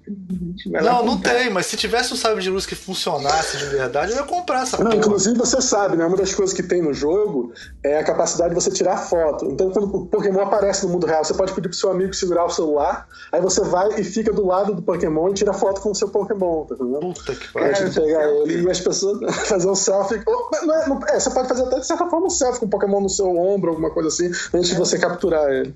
Pokémon. E, e aí tem, você aperta o botão assim, assim de foto e você tira a foto. Incrível. Que é o. Exatamente. Agora, pô, é, o que pois todo mundo é. sempre quis, né? Todo mundo quis tirar uma foto com Pokémon um dia, né? É foda. Pois É é. foda. Era uma coisa, assim, engraçada. A primeira coisa que veio na minha cabeça quando eu vi essa história. Aliás, minha esposa é que mantém sempre me informado, viu? Posta. Snapchat Pokémon GO, assim. Snapchat, tudo isso. Não, eu não me- consegui. Snapchat não dá pra mim, não, cara. É só. Ninguém com mais de 35 anos consegue usar Snapchat, cara. Não dá, não, cara. Não, tem, um- tem um cartoon da New Yorker que é um cara com a cabeça estourada, assim, tentando entender o que que é o, Poké- o O que, Snapchat é o quê? É simplesmente uma foto que aparece rapidinho. Cara, desaparece, né? cara, deixa Não. pra lá. Não mexe com isso, não, cara. Não, Não, é pra deixa nossa não, geração. É não é pra nossa Você geração. sabe que Snapchat era feito só pra tirar foto de pênis, não era? Não, tem essa finalidade. Provavelmente a gente usaria pra isso. Mas, mas quem é mais jovem não usa pra outras coisas também. Eu sou casado, não preciso mais dessas Não. coisas. Mas... O Léo descobriu um jeito de o Almir eventualmente falar de filme pornô, porque ele tem Em algum momento. Pokémon e é, o Almir tem que mencionar. As crianças que estão ouvindo esse tem- programa tem agora, muito- né? Tem um... Tem muito hentai de Pokémon. Não vou nem entrar nesse assunto com vocês. Tem muito. Conseguiu. Sempre teve. Tem muito. Mas, cara, a primeira coisa que me ocorreu é que é, como é que vai ser o Pokémon GO em países com um problema de segurança, como o Brasil, assim, onde você. Pô, você andar na rua com o teu celular em qualquer canto. Isso E não nos Estados Unidos, que as pessoas ficam entrando na- na- no terreno da outra pessoa pra, tirar, pra pegar Pokémon num país onde as pessoas atiram em qualquer um. Não, tá no meu terreno, eu posso matar. Também. É, exatamente. Mas tem uma coisa mais legal que é o seguinte: é, já começaram em alguns países a constituição de gangues. Atenção, palavra gangue, como aquelas nossas gangues do Mega Drive, entendeu? De, de clipe do Michael Jackson. Os caras com um colete que andam na. The Warriors, sabe? Desse nível. É, você já tem. Só que tudo com óculos e bem nerd, né? Exato, tudo assim, né? badass. É, você já tem a coisa também mais legal que é o seguinte, por exemplo, você pode atrair uma certa quantidade de pokémons utilizando algo como um decoy ou um incenso. Vamos chamar de incenso que fica é uma mais claro. fumacinha Né? verde, né? Aquela fumacinha verde. Isso, isso. É, e aí, no outro eu tava conversando isso com um amigo meu, pegou, mas é incenso de verdade? Aí eu, é, a palavra de verdade, eu, eu demorei a processar o que ele quis dizer. Aí imaginei um cara acendendo um incenso desse que a gente compra loja de. De importado, incenso de Claro. primeira, enfim. Mas não, não, é o incenso, é um dispositivo eletrônico que atrai pokémons, que é aí que eles ganham Já usei, assim. já usei, já usei. Tem vários Pokémons aqui em casa. Eu não Olha sabia só. que eu era apertei, daqui a pouco começou a chegar Pokémon aqui em casa. E eu pegando Pokémon, assistindo filme e tinha Pokémon na frente da TV. Alguém pegava Pokémon. Tá? Então, aí tem uma galera que faz o seguinte: compra uma quantidade de incenso, coloca em certos estabelecimentos e para atrair as pessoas para consumirem nesses estabelecimentos. É como se você tivesse uma espécie de cover artístico do Javan. Então vai todo mundo lá querer consumir. É, outra, grupos que colocam isso em lugares ermos para atrair os, com- os caçadores de Pokémon e eles são assaltados. É. Já tem várias questões que são trabalhadas que não tem nada a ver com o jogo. Né? Ou seja, o que, que você faz? Ah, eu capturo Pokémons. Aí pergunta pra pessoa, o que, que você faz? Ah, eu capturo celulares de pessoas que capturam Pokémon. Essa é a minha, minha profissão. É. Não, e você sabe, né? Tem ainda. E tem outras situações também. Tipo, aqui na Nova Zelândia tem um rapaz que deixou o emprego, ele trabalhava como barman, deixou o emprego para se dedicar exclusivamente a Pokémon GO. Ele é Durante- realmente um mestre de Pokémon, olha só. Ah, O sonho dele de infância se tornou real. Pois é, isso que eu falei da espada. É exatamente isso. Se- é o sonho realizado, Os cara. pais não sabem o que dizer. Disse, Caraca, ele, aí ele pegou, ele tá viajando pela Nova Zelândia e outras várias cidades, não sei o que, atrás de Pokémon. É isso Ó, e eu vou te falar uma coisa: esse cara pode arrumar um patrocinador e viver de ser mestre Pokémon. Não é possível, cara. É Cara, eu já vi na internet, eu, eu não tava sabendo jogar, eu entrei na internet, botei Pokémon no, no YouTube, tem vários caras que só vivem de, de fazer vídeo dele pegando Pokémon. E, ficam, e, e é o programa dele na, na internet, é isso. Cara, eu tô pensando num cara que anda muito, tipo um carteiro. Ele vai pegar muito Pokémon. É, mas não, mas não tem mais carteiro. Não tem mais de carteiro. dia carteiro, de noite ele pega Pokémon. Sabe? Não, tem Não, gente que taxista, né? Todo. Os taxistas Tem andaram que- pegando Pokémon aí pra caramba. Mas taxistas. taxista não é tão bom porque o Pokémon tem um sistema de que se você tá andando uma certa velocidade, não, não tá valendo. É. Carteira é perfeita. Ah, mas no trânsito Pokémon. do Brasil, cara, essas velocidades com É, certeza equivalem tranquilo, Isso é verdade, que isso é tá. verdade, isso é verdade. Mas carteira é ótimo, ele vai pra todos os lugares, então ele vai encontrar Mas, gente, não todos tem carteiro mais não. Existe carteiro? Acho que não existe mais carteiro, não. Aqui Existe. na Nova Zelândia existe. Existe. Aqui na Nova Zelândia que existe. Não, o cara vem de que carro e entrega. como, cara? Conta de lures, deve ser. Mas acho que vem de carro, vem de carro, vem um cara Ah, andando, é, não de, vem de mais não. internet, né? De internet. É, dependendo do local, vai o cara andando mesmo, aquela bolsa enorme. Aqui na Nova Zelândia o cara vai andando, o cara vai Cara, é andando. porque eu moro aqui na Barra, faz muito tempo que eu não vejo um carteiro. O carteiro aqui Não, eu de tenho carro. pena do carteiro da barra, né? Porque É. a barra não tem calçada. Não, eu acho que ele logo- anda de Não, barra, carro, acho que ele a anda de barra não carro. deve ter, barra, barra Não não, deve ter ter. mesmo, você tem razão. Na Barra aqui não tem não, acho que eles vêm de carro, param, eles entregam e tal, não acho que não tem não. Mas faz muito tempo que eu não vejo um carteiro na rua, faz muito tempo. Gente, e também tem. Vocês não podem esquecer, as prostitutas lá em Copacabana também, elas vão poder pegar muito Pokémon. Claro. Porque elas ficam ali na rua, andando pra um lado e pro outro. Fazer prostituta. Deixa eu fazer prostituta. Eu deixei de ser prostituta, agora eu pego Pokémon aqui. É o meu ponto de Pokémon. Não, e ela pode trocar com os, com os gringos, né? Pra ela é mó, mó jogo, mó vantagem. O gringo cara. chega. Aliás, um- É, tem completo? Ela tem completo. Charmander, Pikachu. completo, vai tudo. Tinha um cara, tá tem um cara nos. Estados Unidos que, você sabe, o Pokémon, ele tem. Uma das coisas do jogo é que tem umas, umas áreas que você encontra. Não sei como é que se chamaria. Um, um negócio onde você pode pegar é, bolas pra pegar os Pokémon Ah, tem e um aqui em outras frente coisas de assim. casa. Tem um aqui em frente de É, casa. pois é. Então, elas geralmente são em áreas, em certas áreas, e também tem os gyms, né? Os gyms geralmente são em, em lugares como igrejas, ou lugares que as pessoas vão, no supermercado, ou, ou certos lugares que as pessoas se geral, costumam ir. E aí tem um cara nos Estados Unidos que comprou uma igreja e transformou na casa dele, uma igreja velha, transformou na casa dele. E aí começa a vir, ele começa a ver galera parando os carros, ouvindo e ficar em volta da casa dele, porque é o gênio dos pokémons e tal. Aí o cara disse, pô, daqui a pouco a polícia vai achar que eu tô vendendo drogas aqui na casa, É. que tá tendo uma galera enorme aqui fora. Exatamente. pô. Não, pelo que eu sei, Cara, é o vocês seguinte, lembraram de uma história Ah, fala aí, fala aí. Que é, é bizarra, que é o pior lugar do mundo. Que foi o seguinte: uma vez eles fizeram um programa de monitoramento de, de problemas nos Estados Unidos, né? Tipo isso, é, ah, incidência de é, grupos que podem ser excessivamente extremistas, é, lugares de tráfico de drogas, tal. E esse lugar, na falta de uma posição específica para ele, eles marcavam um lugar no mapa que era exatamente o centro geométrico de uma região. E esse centro geométrico dessa região, por default, era a fazenda de um cara. Então sempre vira e mexe aparecia isso. Você tá fazendo uma espécie de operação, aí você não sabe onde cada está, você vai, ah, default. Então, pimba, acendi uma luz vermelha na casa do cara, a polícia ia lá. Aí aconteceu Caraca. alguma coisa, o FBI ia lá. Ou seja, exército, marinha, aeronáutica, tudo ia pra esse lugar desgraçado. E o cara não sabia por quê, até que se descobriu isso. Era um bug, era um glitch nesse software de monitoramento, em que sempre apontava a casa desse cara, que era uma casa desgraçada, onde tudo de ruim acontecia. É, Coitado. acusação de pedofilia, tráfico de drogas, tráfico de terrorista, tudo era nesse lugar. E ele não conseguia resolver esse problema porque era um glitch que estava em vários softwares de várias é, agências de informação, né? É, resultado, ele teve que ir lá abandonar a fazenda, porque o lugar ele era assim, era altamente visado no mundo todo. Agências de segurança do mundo todo iam para lá ver o que estava acontecendo. Então acho que esse cara tá, vai se dar muito bem de comprar esses espaços e tentar transformar. Não, mas já, tá, já, já tá tendo um, já tá tendo, um, eu vi uma matéria, não me lembro qual era a revista americana, bem, bem dessas revistas bem, acho que é a Wire, a Wire americana, tava falando sobre que agora já é oficial, você pode achar Pokémon, não achar legal Pokémon. As pessoas já estão começando a ficar com raiva do Pokémon. Cara, isso já duas semanas, na segunda semana já estão com raiva, porque já virou uma coisa que está atrapalhando as pessoas. Os haters, os né? haters exatamente. É. Os haters estão estão começando a aparecer e, e já está começando a virar coisa que não é tão cool você usar, usar o Pokémon e tal. Mas é verdade, vai ter o, vai ter o, o, o backlash, né? O sempre tem, né? É, a questão é que o cara conseguir transformar um backlash em dinheiro também, né? Como assim? É, porque, por Ah, exemplo, uma, assim uma, você... ma- uma máquina de matar Pokémon, sei lá. Você entra lá, É, exato, hackeia e mata isso. o Pokémon. Pronto, Estraçalha aqui o Pokémon. Peraí, peraí, peraí, Vamos deixa eu ver se eu entendi, Léo. Ah, O negócio existe há 15 dias e já tem um movimento de achar que o negócio já tá. Exatamente. Cara, no- o negócio, o negócio em uma semana ganha, tá ganhando 2 milhões de dólares por, por dia. Tem haters em, em tempo recorde também, cara. Tá certo. Pô, eu acho que tinha que fazer um jogo em que você tem que capturar caras que capturam pokémons. E não vai deixar pra vai dinheiro pra outra empresa. Porque o cara que captura, captura Pokémon é um Pokémon, né?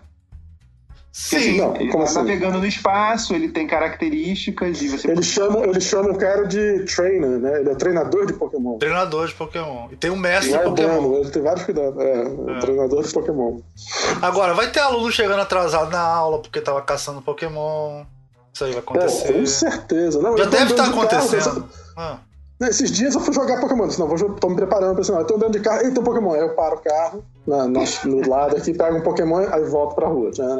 Eu outro Pokémon, paro o carro. Aí hoje, hoje mesmo eu fui sair pra levar minha sobrinha pra, pra, pra ver uma amiga. Aí, aí eu ch- chamei a minha mulher, não, vem você dirigir, porque aí eu fico com um Pokémon do lado enquanto você dirige. Aí eu não preciso parar. Ô, Guilherme, deixa, deixa eu perguntar uma coisa pro, pro Guilherme, né, que tá, que eu até anotei aqui pra perguntar pra ele. Essa coisa da monetização com o jogo, beleza, né? O cara planeja e tal, e ele monetiza aquilo, ganha dinheiro com esse negócio. Mas e o mercado negro? Você sabe qual foi o primeiro jogo que teve mercado negro? Pelo que eu me lembro, sim, foi o WoW, né? Foi o World of Warcraft que ficava gente treinando pra vender personagens de alto nível. Existiu outro fenômeno anterior a É, esse antes de do mercado negro? sim, sim. É o primeiro que você tem, assim, um jogo massivo de grande impacto em 97, que é o Último Online, né? Onde você tem algo como isso, é pessoas que desenvolvem determinados personagens e você, como é um mundo persistente, é, você tem como negociar esses ativos fora, enfim. Com o Second Life acontece isso também, na verdade o que eles começam a observar é que é tentar transformar isso, que é uma, algo como uma emergência, né? Ou seja, ninguém esperava que as pessoas fossem ter essa sacação, é porque óbvio, né? Você está lidando com o dinheiro, mas você acha que o cara não vai lidar com o dinheiro. E aí essa sacação ela começa a ser o seguinte, começa a ser implementada dentro do próprio jogo, né? O World of Warcraft você sempre tinha um action house onde você podia negociar itens e esses itens podiam ser negociados fora do próprio ambiente, via eBay ou via... E aí surgem também isso, trabalho escravo, surge roubo, assassinato, latrocínio, é, pessoas que é, descobrem a conta de outras, matam e assumam um papel. Você tem de um tudo, né? É, mas quando esse processo de monetização ele acontece no jogo, ele se baseia em dois princípios muito básicos, né? É, primeiro, de que as transações é, financeiras relacionadas elas são feitas com maior agilidade, ou seja, te dá o impulso da compra o impulso do consumo sem saber que você está perdendo dinheiro.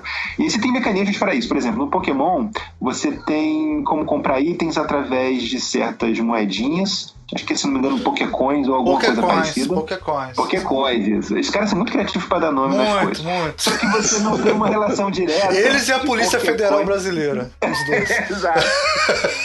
Os nomes são Operação Hashtag. Né? Eu quero que eles vão ficar sem nome em breve. Daqui a pouquinho vai ser Operação AAA. Depois de Operação AAAB. Vai ser assim. É, mas então, aí você tem questões relacionadas aos Pokécoins. Ele não tem uma taxa de conversão direta com um dólar ou com dinheiro, qualquer que seja. Você vai passar sempre por um intermédio. E esse intermédio é o intermédio que você compra. Ou seja, você compra 50, é, sei lá, gemas ou pedras preciosas. e Cada pedra preciosa vale tantas Pokécoins que você pode comprar por tantos dispositivos. Porque é uma forma de também te ludibriar e te dar aquela sensação do cara que viaja, né? Vai para outro país e não sabe a conversão. Aí Sim. encontra, olha que lindo esse chaveiro aqui. Ah, baratinho, somente 5 euros.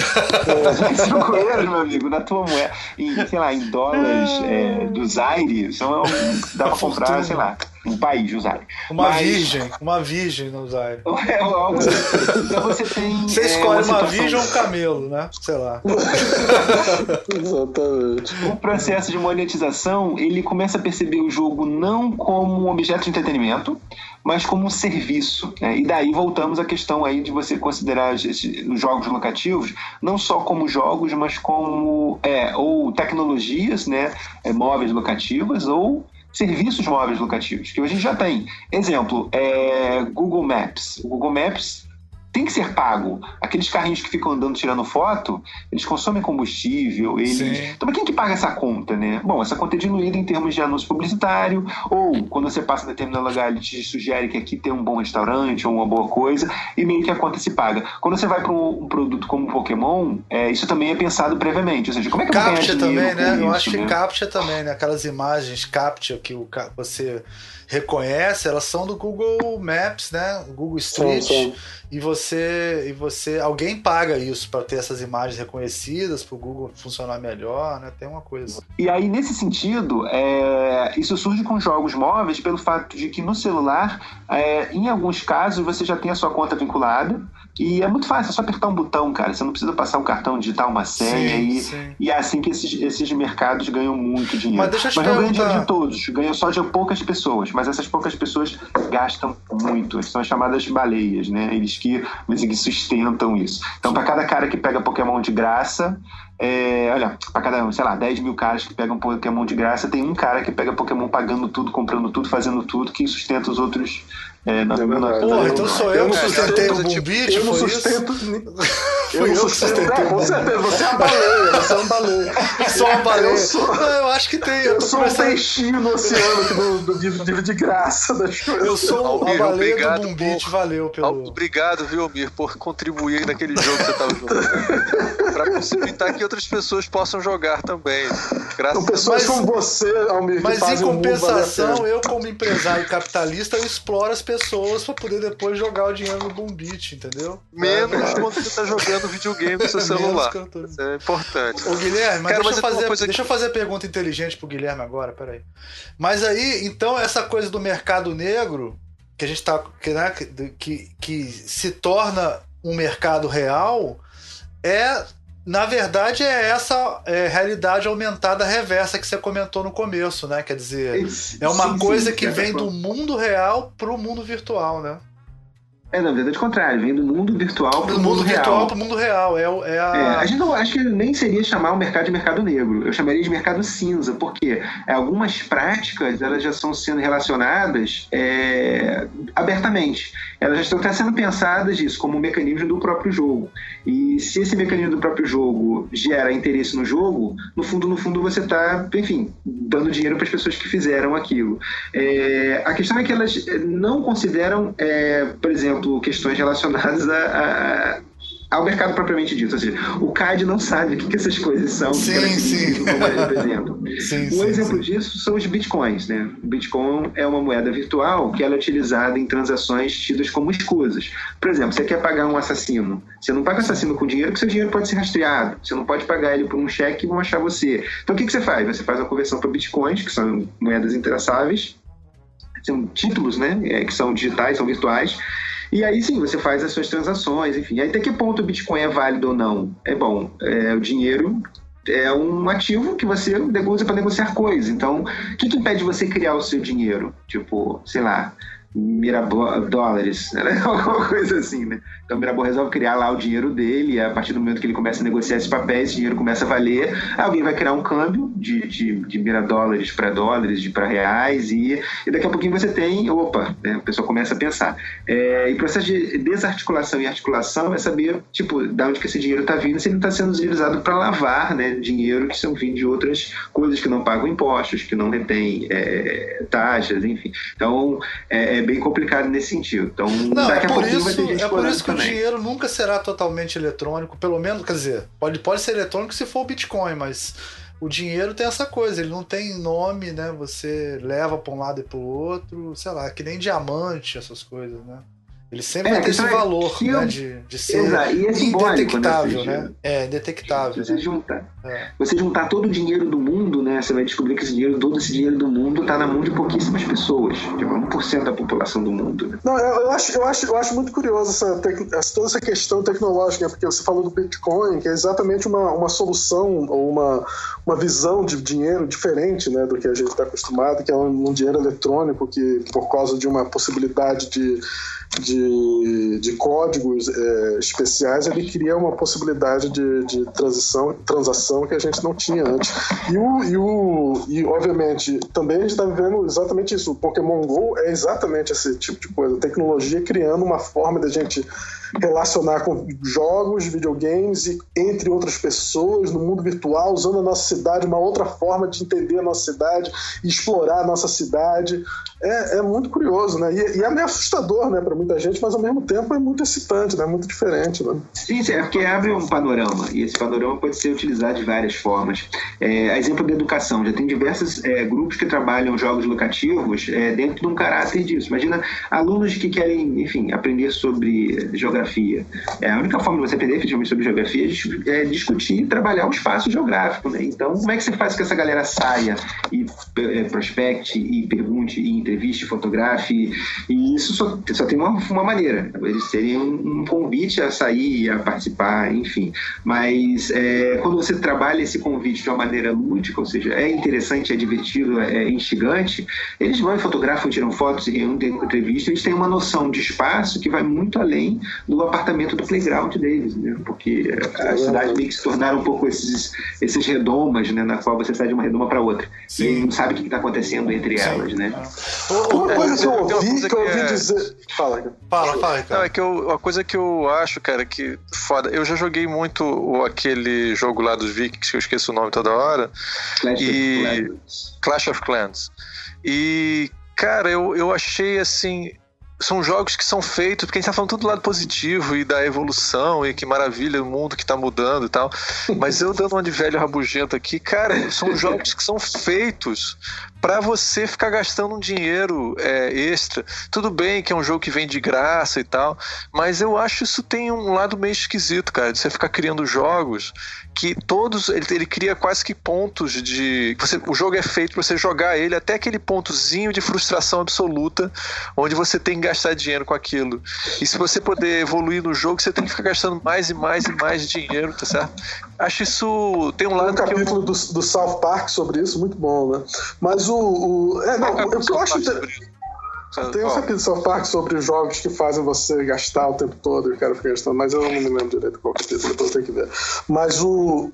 Mas não tem Esse nada jogo, na sociedade que não é assim, pô. Tudo é assim, na verdade. A gente, a gente troca o nosso bom, trabalho mas- por, ca- por mas aí eu capital pra comprar comprar Mas as pra, quem tá acostum... Mas pra quem tá acostumado a jogar jogos que você simplesmente paga uma vez e você tem um jogo e joga ele em casa, essa ideia de você jogar e ficar gastando dinheiro pra jogar mais e sempre gastar mais dinheiro é meio estranho. Passa um ar de Mas- caça-níquel muito Mas o diferente. jogo do- que do- você paga tem uma hora que. Quer dizer, muitas vezes o jogo que você paga ele acaba, né? Esses jogos que você vai pagando aos Esse pouquinhos, jogo, eles duram mas esse sempre. jogo não acaba, né? Esse Não, jogo é, não acaba. exatamente, Pokémon é. não acaba. Não vai acabar. É, não tem várias Então, é- críticas em relação a isso. Um dos caras que fez umas críticas mais legal, mais legais, desculpa, foi o Ian Bogost. Ele estava discutindo exatamente esse excesso de monetização relacionados aos jogos e como é que ele resolveu fazer a sua crítica. Ele fez um jogo, que era o Click the Cow, que basicamente era isso. Você clicava numa vaca. E aí você clicava numa vaca, só que ele criava um timer na qual que você só poderia clicar na vaca depois, novamente, né? Depois de passado um certo tempo. E aí passava esse tempo, você lá clicava na vaca de novo e o novo tempo, e esses tempos eram progressivos e coisa acontecia. Ou seja, a crítica dele era essa, de que não havia uma produção de sentido no jogo. O jogo, na verdade, era uma espécie de é, experiência, sabe? Alguma coisa assim, bem, bem behaviorista mesmo, bem Skinner. E aí eu imaginei que as pessoas iam aceitar essa crítica e iam falar, pô, é mesmo, né? Como os jogos são, né, nesse sentido, são ruins. E ele aconteceu exatamente o contrário. Ele começou a criar um Claro. hype em relação ao jogo da vaca, as pessoas adoravam o jogo da vaca, rapidamente já tinha um fandom do jogo da vaca. Ou seja, gente, vocês não estão entendendo, cara. Ou seja, é, houve uma subversão da expectativa deles. Ou seja, as pessoas não só não entenderam, como transformaram aquilo num, num desejo. Porque basicamente todo jogo se baseia numa, vamos dizer assim, uma alteração é, bioquímica de dopamina e endorfina. Você tem a dopamina que te convida a explorar a descobrir, ou se tiver curiosidade, isso dá prazer. E a endorfina, que é aquela sensação de bem-estar absoluto quando você encontra. Só que essa sensação ela é, gasta-se muito rápido, é como se fosse um, um, tiro. E isso vai gerar um novo ciclo de dopamina e endorfina que não tem fim. Quando você trabalha isso junto com dinheiro, é, você tem exemplo dos cassinos, dos caça-níqueis, que tem essa relação direta entre a, a sensação de ganho, as luzes que acendem, a satisfação. E até então os jogos não tinham isso. Eles eram vendidos como produtos, você tinha isso durante e pagava. Se o jogo ia acabar por uma questão de mudança de protocolo, ou seja, se o jogo ficou velho, não funciona mais no computador, ou porque você resolveu todos os desafios e o jogo perde o, o ele fica embaçado, né? ele, você perde a condição de novas competências, novos sentidos em relação a ele. Só que esses jogos são criados como pequenos mecanismos, experiências, vamos dizer assim, behavioristas, ele já tem isso de uma maneira cíclica tal que você não consegue sair. Algumas pessoas conseguem porque, na verdade, estão trocando esse jogo por outro jogo. E isso é muito, muito é, é perceptível, né? Ou seja, não é um jogo que é feito para te entreter, ele é feito para te anestesiar. E Pô, Guilherme, você falou isso com certo prazer agora, cara. Não gostei Sim, disso, não. Cara, fiquei com medo agora. agora. Você só está trocando um pelo outro, eu fiquei com um pouco de medo de você agora, cara. É, é verdade isso o tempo todo, né? Ou seja, qual é o ativo mais valioso hoje no mundo? É... Tempo. As pessoas estão cada vez mais sem tempo, porque a gente resolveu uma série de questões relacionadas à produção é, cultural, à produção literária, à produção econômica, enfim. Mas as pessoas acabam não tendo mais tempo para consumi-las. Então, o cara que conseguir inventar uma empresa de vender tempo para as pessoas, ele vai ficar muito rico, porque aquela máxima de que tempo é dinheiro é exatamente, mas a meio que é o contrário, né? O dinheiro que é o tempo, seja, você está sempre gastando tempo para poder ter mais tempo que você acha que é um tempo livre, mas na verdade não é livre, porque você está meio envolvido em outros sistemas e esses sistemas estão pegando o seu tempo e transformando esse seu tempo em é, produção de informação, outro transformando ele em tempo de máquina e essa máquina vai ter que ser vendida, então você tem um tempo do cara que gasta para fazer a máquina, o cara que vai construir a máquina, mas esse tempo da máquina também ele é tem uma obsolescência, porque essa máquina não vai poder durar para sempre, então ela vai ser é, automaticamente é, tornada mais lenta, mais inútil, você vai descartá-la. A questão é quais os tempos envolvidos, se é um ano, se é dois anos, seis mas meses. Mas a culpa toda do, do, do falta de tempo são as séries de TV. Game of Thrones, essas coisas, isso é foda, cara. Tem série demais pra assistir, você não tem tempo pra vê-las e você gasta o tempo todo pra ver essas séries. Então acho que daqui a pouquinho a gente vai ter outras profissões aparecendo aí pra lidar com isso, né? Ou seja, é, como é que você vai se administrar seu tempo? Ele vai ter que fazer uma análise. Olha só, é, não começa a ver essa série aqui não, porque essa série não vai te agradar por isso, por isso, por isso. Então aquele tempo que você tem prévio Sim. é outro tempo relacionado a. Você pode destacar para outra coisa coisa. Então, nesse sentido, é um tempo que é gasto inutilmente. Então você não quer isso. Você quer maximizar o tempo. Então você vai nas séries boas, nas séries certas, nas coisas. Só que isso ao mesmo tempo te tira as impressões outras das outras coisas que você poderia fazer e aprender. Então são as, as bolhas que vão aparecendo. Esses influenciadores da internet, youtubers, eles são muito isso, né? Eles te dizem o que, que é bom, que, né? Ou nós. Ou nós é. Diz aí, esses caras da internet. aqueles caras da internet. Não, não. Aqueles, aqueles. Aqueles outros caras da internet. outros caras. Aqueles que estão em outros portais, em outros programas falando besteira. Todos os outros. Todos eu odeio, os outros. odeio. Eu odeio eles. Esses jovens, esses antes, esses outros aí, entendeu? Que ficam falando essas coisas. Estão fazendo podcast, essa é, merda. Fica fazendo Pô, podcast. Tá dando opinião dele. Dando opinião. É, cagando regra. Serve para isso, para você economizar o seu é tempo, precioso tempo, né? Duas horas de podcast para economizar o seu tempo. você queria saber sobre Pokémon Go mesmo? É isso. quer saber. E aí você vai poder avaliar se você quer participar dessa, desse fenômeno. Né? Peraí, peraí, deixa eu Porque... estar entendendo. Assim, na realidade, ninguém queria ouvir esse programa sobre Pokémon GO, mas a gente criou a demanda e agora todo mundo tá querendo ouvir isso, é isso? Quando ele viu, ele tava ouvindo o podcast. Ô, Guilherme, deixa eu te perguntar uma coisa aqui nesse, nesse sentido. nesse sentido. Você, você, você trabalha com isso, né? Professor de, de game design e tal. É, você esperava esse movimento tão forte com, com o Pokémon GO quando foi lançado? Porque parece que nem quem lançou acreditava que ia ser tão forte, né? O porque os É, não, servidores gente- não, davam conta. É, a gente assim. imagina sempre que todos os produtos relacionados a franquias que já são de sucesso, eles vão ser, ter boa rentabilidade. Que depois de um certo momento você tem uma, uma inércia, que eu acho que é mais ou menos assim. É, saiu um filme de alguém muito famoso, e esse e próximo filme de de alguém muito famoso pode ser bom ou não, não importa, porque ele vai ser conferido. E o filme ele ganha dinheiro na bilheteria, então a bilheteria já foi paga. Então se ele for um ruim, ele é bom, se ele for bom, ele é ótimo, porque você pode fazer um outro, um outro, um outro. Por isso que Michael Bay faz muito sucesso. Os filmes dele são péssimos. Mas sempre as pessoas vão ver, conferir, vai ver explosão, vai ver as coisas. Ah, o próximo deve ser com explosão, com coisas que são, são os atrativos. É, a expectativa de- é, é, nossa em relação ao Pokémon é essa: que qualquer jogo de Pokémon vai ter uma certa rentabilidade, mas o que eu não imaginava, eu particularmente, é que determinadas faixas etárias iam se identificar tanto pelo fato de você já ter uma competição hoje em dia midiática muito forte para elas. É, isso eu acho que nem eles esperavam também como sucesso. Porque Qual o faixa o etária próprio que hype influencia. Qual faixa É etária? algo em torno.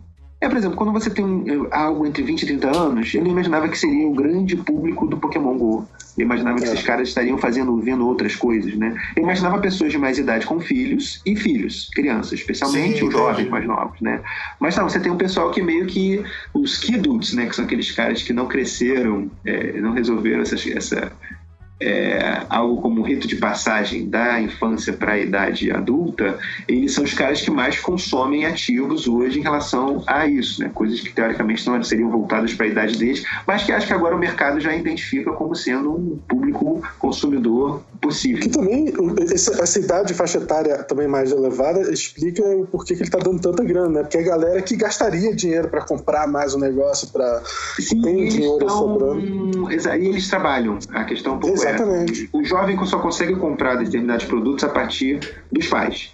Então, um exemplo disso é quando a Pixar faz um- uma animação, essa animação vai ter que ter determinados pontos que não diz respeito à criança, mas que diz respeito ao adulto, algumas piadas, enfim, para o pai poder ir e levar a criança. Porque se for uma coisa excessivamente infantil, o pai vai dar um jeito de não levar. É, e a criança não pode ir sozinha. Então, agora quando você tem jogos assim que o pai participa com a criança, esses transgeracionais, eu acho que isso vai acabar virando, do ponto de vista do mercado, o interesse é, daqui para frente. Ou seja, não vamos atingir só as crianças, não atingir todo mundo. Pá! E aí varrendo todo mundo, você pega a vovó, tio, o amiguinho, o irmãozinho. Vai ser tudo meio um programa Silvio Santos, que todo mundo pode ver, todo mundo se diverte. Gente, a gente tá aqui com uma hora e meia de programa já, por incrível que pareça. Passou muito rápido, cara. Pra quem Passou tá gravando passou domingo de manhã é porque a gente realmente gosta do assunto, viu? E, e o. E o. E o. E o. E o Léo, sei lá, que horas são aí, Léo? Três horas da manhã. né? Aqui, aqui vai, vai dar, vai dar, já são duas e meia, né? Não, É. são três e meia, são três e meia. Caramba, então os Pokémon estão tudo dormindo, né? Tá todo dormindo. não, tá tudo dormindo. É, não, eu, eu, eu tava pensando, a gente podia já começar já fechando o, o assunto, ou tá faltando alguma coisa a gente discutir, Guilherme? Cara, bom, pelo menos a gente conseguiu cobrir bastante, né?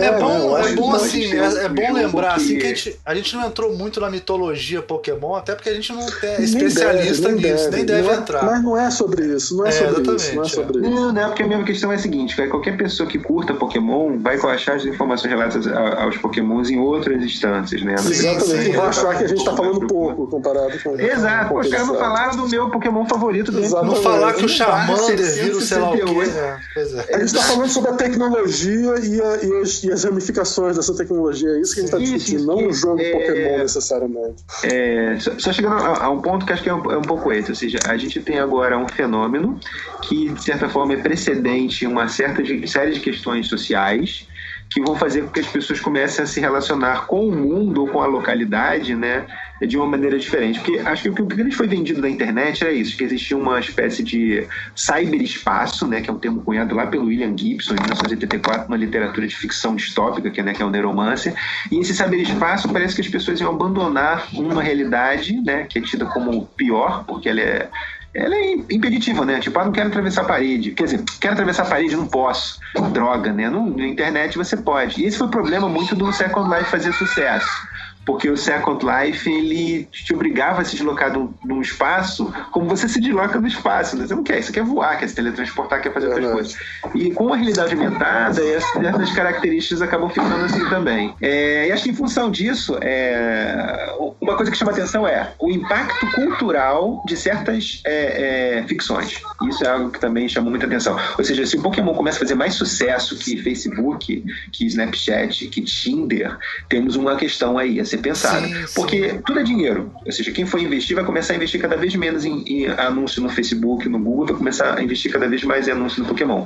E como esse anúncio faz com que a máquina ande para frente em termos de, de, de grana, você vai ter pessoas se apropriando disso para outras realidades também. Então, mais uma vez, o Unveiled, né, que é essas múltiplas é, participações simultâneas entre pessoas que não estão no mesmo espaço, vamos dizer assim, significativo, vão ser determinantes. Vai ser, vai ser um lugar muito louco. Ou seja, combinar de encontrar com as pessoas vai ser, vai ser assim, ah, vamos nos encontrar tal lugar, assim, mas em qual universo? É no Pokémon? É no Facebook? Sim, é. Onde é que você quer se encontrar, né? Sim. Aí você ter... Já, um amigo meu esse meu amigo russo disse que já está ultrapassando o Facebook, o, o Pokémon, a, a, quantidade de, de, de action, né, que eles chamam, está 1.5 mais vezes mais ação no Pokémon do que no Facebook no momento. Sim, acho que no longo, no longo prazo acontece isso também. Existem pessoas que já estão prevendo, né, em função é, uma série de outros fatores, né, é, a derrocada de certas redes sociais. Porque as redes sociais acabaram se tornando muito idôneas, né? Tipo, você não quer saber o que a pessoa comeu.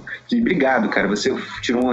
E você acaba perdendo tempo com isso. É, por exemplo, eu uso o Facebook, mas assim, muito profissionalmente e para ter determinados pontos de contato com certas pessoas. É, mas para me informar, eu uso o Google Plus, que eu assino certos canais que acho que, pô, essas informações me interessam propriamente dito. Não que então, peraí, deixa eu entendi. Então você é o cara que usa o Google Plus, ah, cara. Eu é, esse cara, então é você. o baleia total. Entendi. Você é a baleia do Google Plus, entendi. Quem diria, né, cara? Mas isso é muito engraçado, porque é, nesse processo de filtragem, o que acaba acontecendo é que o jovem quer se distanciar dos pais, e a partir do momento que os pais entram no Facebook, o jovem tem que ir para outro lugar. Então, para onde que os jovens estão indo agora? Isso é bom, Pro isso é muito bom. Pokémon Go, isso, estão isso indo para o Snapchat, para o Tinder. Aí. Muito e aí, quando os pais chegaram no Tinder. Não vão chegar, não vão chegar. Vão chegar, daqui a pouquinho a velharada vai estar lá no Tinder, olha só, né? É, senhores de fim do trato e senhoras de fim do trato. É, essa galera vai ter que ir para outro lugar. Ir para outro lugar, outro lugar. Então a tendência é de que meio que as redes sociais vão ficando cada vez mais pulverizadas né, em certos assuntos, né? E que as discussões sejam cada vez mais específicas de certos assuntos. Então Pokémon GO interessa quem? Interessa jogadores de Pokémon. Mas eles têm cliques com outras coisas, com outras culturas dentro da nerdologia, eles vão estar encontrar lá também o pessoal de Star Trek, vão encontrar também o pessoal é, é, é de outros jogos eletrônicos, enfim. E a questão é começar as redes sociais serem cada vez mais nichos sociais do que redes propriamente ditas. Porque não tem como você botar todo mundo mesmo no mesmo saco, né? O Facebook já separa bastante as pessoas pelos assuntos, mas ainda assim eu sou obrigado a ver pessoas lá pró-Bolsonaro pró determinadas coisas que eu discordo, mas que também não posso cancelar porque senão você me tira um contato com o mundo, né? É importante que a gente veja essas coisas também, porque senão a gente vai estar sempre meio que se alienando, né, de certas discussões, de certas ocorrências. Então, é algo a ser pensado. É, uma coisa também que tá pintando por causa desse hype aí do Pokémon GO, que vão fazer um filme live action, né? O Léo, não sei se você viu isso, né? Parece que é tão. Não, não vi não. Não, e aí eu achei interessante que a ideia do, desse live action é que eles querem. É foda, cara. Eles querem fazer tipo um rock lutador, entendeu? Os primeiros esboços do roteiro é tipo assim, você treinando seu Pokémon, você fazendo as coisas. no final. ele vai ser tipo. Vai ter rock. a famosa subida da escadaria em Chicago. Lá, Isso! Mas é, e, tem, e tem muito a ver com rock, né? Porque o, o, Pikachu, ele é, na verdade, um Pokémon comum, né? Bem comum, ele não é raro. E ele, e ele fica fodão porque ele. Até ele agora não, não encontrou o Pikachu até agora. Não, mas, não, não, na história. Os outros três. É, não, mas na história ele é um, é um Pokémon bem comum. Só que como o Ash treina ele muito bem, ele se to... tanto que ele poderia upar para um outro Pokémon que eu esqueci, acho que é Raichu, sei lá, uma coisa assim, que é um Pokémon mais forte do que ele, da, da evolução. E ele nem evolui, ele continua sendo Pikachu, só que o Ash, o Ash vai treinando ele para ele ser melhor e tal, mais ou menos que nem o Rock, né, que é um branco, menor, é, mais fraco e que ganhava dos, dos lutadores que eram negros, grandes e fortes na época, né? Então, coisa é, bem... o Mr. T e o Apollo Creed, né? Isso, é. Então, é. O, eles vão fazer um filme. Agora você imagina isso, né? Um filme rock, estilo rock, tipo Creed do, do Pikachu. Vai ser foda. Vai mudar o mundo. Aliás, falando, falando nessa história de, de versões agora com esse negócio. Eu ouvi dizer que estão planejando fazer o próximo GTO nesse formato de usar o Google Maps e, e eu não sei se é verdade isso, porque Cara, agora não sei como é que seria. Que, que é assim, quando uma mídia faz sucesso, você tem carona aí da galera. Assim, imagina Mario Kart, cara. Eu tô pensando aqui. Caralho, meu Deus do céu. Você tá no carro dirigindo a 60 por hora e joga meu um Deus casco de tartaruga no carro da frente. Meu é, Deus. É.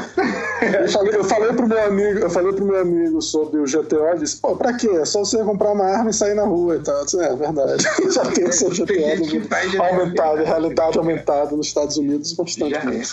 Pra alguns lugares a realidade é realidade com R maiúsculo mesmo, né? Tipo, já vi. É verdade. Eu acho que o mundo aumentado também no filme pornô também você pode fazer em casa a qualquer momento. Só você ter um, uma parceira, um parceiro pra brincar. Pô, é verdade. o, então, vamos, vamos às considerações finais? Ah, depois dessa do pornô com realidade aumentada, a gente tem que ir, senão não vai acabar bem. eu, vou, eu, eu vou convidar o Léo a fazer as suas considerações finais, Léo. Não, eu tô muito feliz com essa conversa, porque eu, na realidade, puxei muito pra gente fazer esse programa, porque eu tava começando a mexer no Pokémon e disse, pô, preciso conversar com alguém sobre esse fenômeno que não seja uma criança ou meu amigo russo, né? Aí é ótimo, a gente passou aqui conversando uma hora e meia, uma hora e quarenta. Onde, onde a diferença é mais ou menos essa, né? De, de uma criança pra você e de você pro seu amigo programador russo, né? A escala é a mesma. O meu amigo tem, tá, tá, tem uns 20 26 anos, 27 mas anos. Mas ele vai. Não, eu tô falando, ele vai estar tá falando de questões, sei lá, do código do ah, Pokémon GO. Com certeza, não, com certeza, com certeza. Desculpa, mas eu imaginei então... que. Manja diagrama de Venn, né? Que você coloca lá uma bola, desenha outra bola e você tem interseção.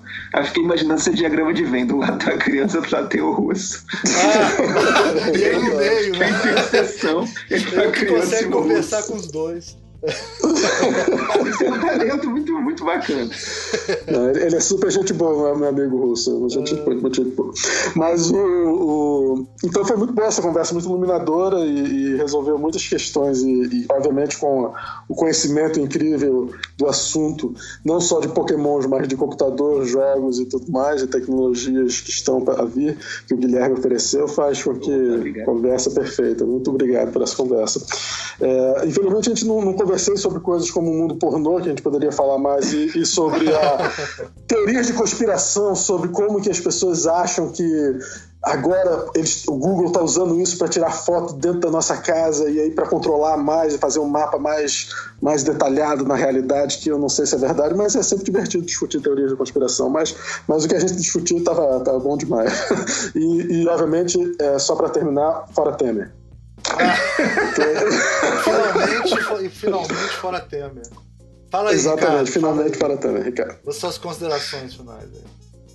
Cara, eu, eu assim, para mim acho que foi uma experiência interessante. Há 15 minutos atrás eu não sabia nem que era o Pokémon GO, agora eu tô sabendo uma de coisa.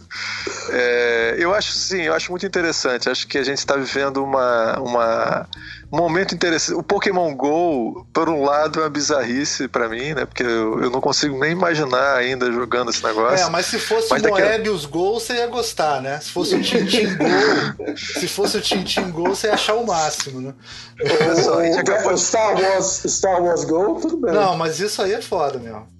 Gente, só pra vocês entenderem, eu, teve um quiz Teve, eu acabei de fazer um quiz com o Almir de coisas nerds e, ele, e eu passei na frente dele no ah, conhecimento ah, nerd. Então ele tá, ele tá frustrado ah, agora. Esse Ricardo vai lembrar disso pra sempre, né, cara? Tem o Almir como nerd, imagina. É impressionante. O, pro Almir, isso daí é, pô, é dar um tiro logo no pé dele. Tá? É, Ainda é bem isso, que foram acho... lançados os drones do, do Star Wars e isso vai me fazer viver. Continuar tentando de viver. É verdade, tem esses drones Comprar o drone do Star Wars, é. Mas de qualquer maneira, cara, eu acho interessante essa coisa da. da de você estar tá com fenômenos que toda hora estão mudando, que você vai. Você chega um momento, o negócio acabou de sair, já fez sucesso mundial e já tá. Já tem gente detonando essa porra porque já tá velho demais e não aguento mais isso. Embora tem muitos países que ainda nem consumiram isso. É, eu acho que é, é, um momento interessante, a gente está vivendo um momento interessante. É. Almir, é... manda brasa. O Guilherme já falou ou não? Não, não, a gente deixa o Guilherme final. O Guilherme fala por último, tá bom, tá bom. Eu falo demais, eu falo Não, eu, eu quero agradecer o Guilherme, sempre aquela aula tradicional que ele vem dar pra gente aqui. Muito bom, obrigado, Guilherme, pelo. Opa. Eu, eu, eu achei que foi é isso, a gente tá falando uma coisa que tá saindo, que a gente nem jogou aqui no Brasil, só o Léo jogou ainda, mas só pela vontade do Léo de gravar esse negócio, você já vê que a gente tem mesmo que gravar. Não tem pra onde correr, né? O cara lança um negócio, já tem, programa de podcast que, que tá falando sem nunca ter jogado, né? Incrível isso, né? Incrível. Não, então eu, eu, joguei, já tem um, um dos integrantes jogou. jogou então. jogou é, um dos integrantes. E meu filho jogou. Nos, nos 20 minutos que funcionou no Brasil, ele jogou. Então é isso, agradecer o Guilherme aí e pedir para ele fazer as considerações finais dele aí. Opa, vamos lá. Bom, primeiramente agradecer, eu agradecer especialmente a oportunidade de bater um papo com pessoas tão sagazes, né? Tão refinadas em relação à questão intelectual. Muito obrigado, muito obrigado. Muito falta disso. Muito obrigado. É, Você tá falando não... de mim ou do Almir? não, é só do Ricardo, que só o eu Ricardo acertou tá falando aquele comigo, teste mas tudo bem. Não, com todo mundo. Ah, tá. Vou ficar se sentir agora é, preterido. É, não, mas na verdade é a oportunidade de poder falar do assunto sem uh, o que as pessoas me falam, né? Tá, vamos discutir então determinado produto pelo produto, mas não pelos impactos dele, pelas referências dele, ou seja, por que, que isso está aqui, para onde é que isso vai, que eu acho que isso aqui, dentro de uma questão reflexiva, né, faz a grande diferença dentro de, de qualquer produção cultural humana, né? ou seja, é só pegar isso aqui, ah, legal, tem muita gente ganhando dinheiro, ótimo, mas e daí? Não é isso. Não, é isso não, cara. Isso tem um, questões relacionadas a isso, questões relacionadas a. É, enfim, direito, questões relacionadas a deveres, questões relacionadas à, à ciência, tecnologia, educação, impactos, é, enfim, tem muita coisa a ser é, pensada, discutida, não só em relação ao Pokémon GO, mas das tecnologias que estão vindo por aí, em função é, dessa permissão que é dada, né? Que se a coisa funciona como brincadeira com tal impacto, imagina quando a coisa ficar efetivamente séria, né? Ou seja, quando você começa a utilizar os mesmos recursos para, enfim, de política a sociologia a sim, outras coisas, sim. né? Então a gente tem empoderamentos aí acontecendo.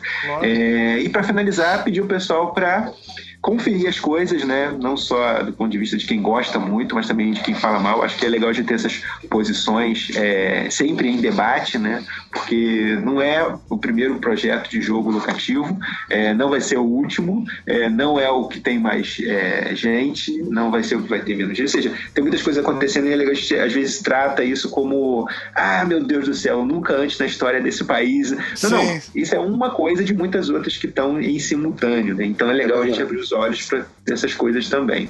Então, é fechar aí com esse pedido de é, sempre refletir, sempre discutir, sempre bater papo, que é como a gente faz sucesso, como a gente faz progresso aí para a gente e para os outros.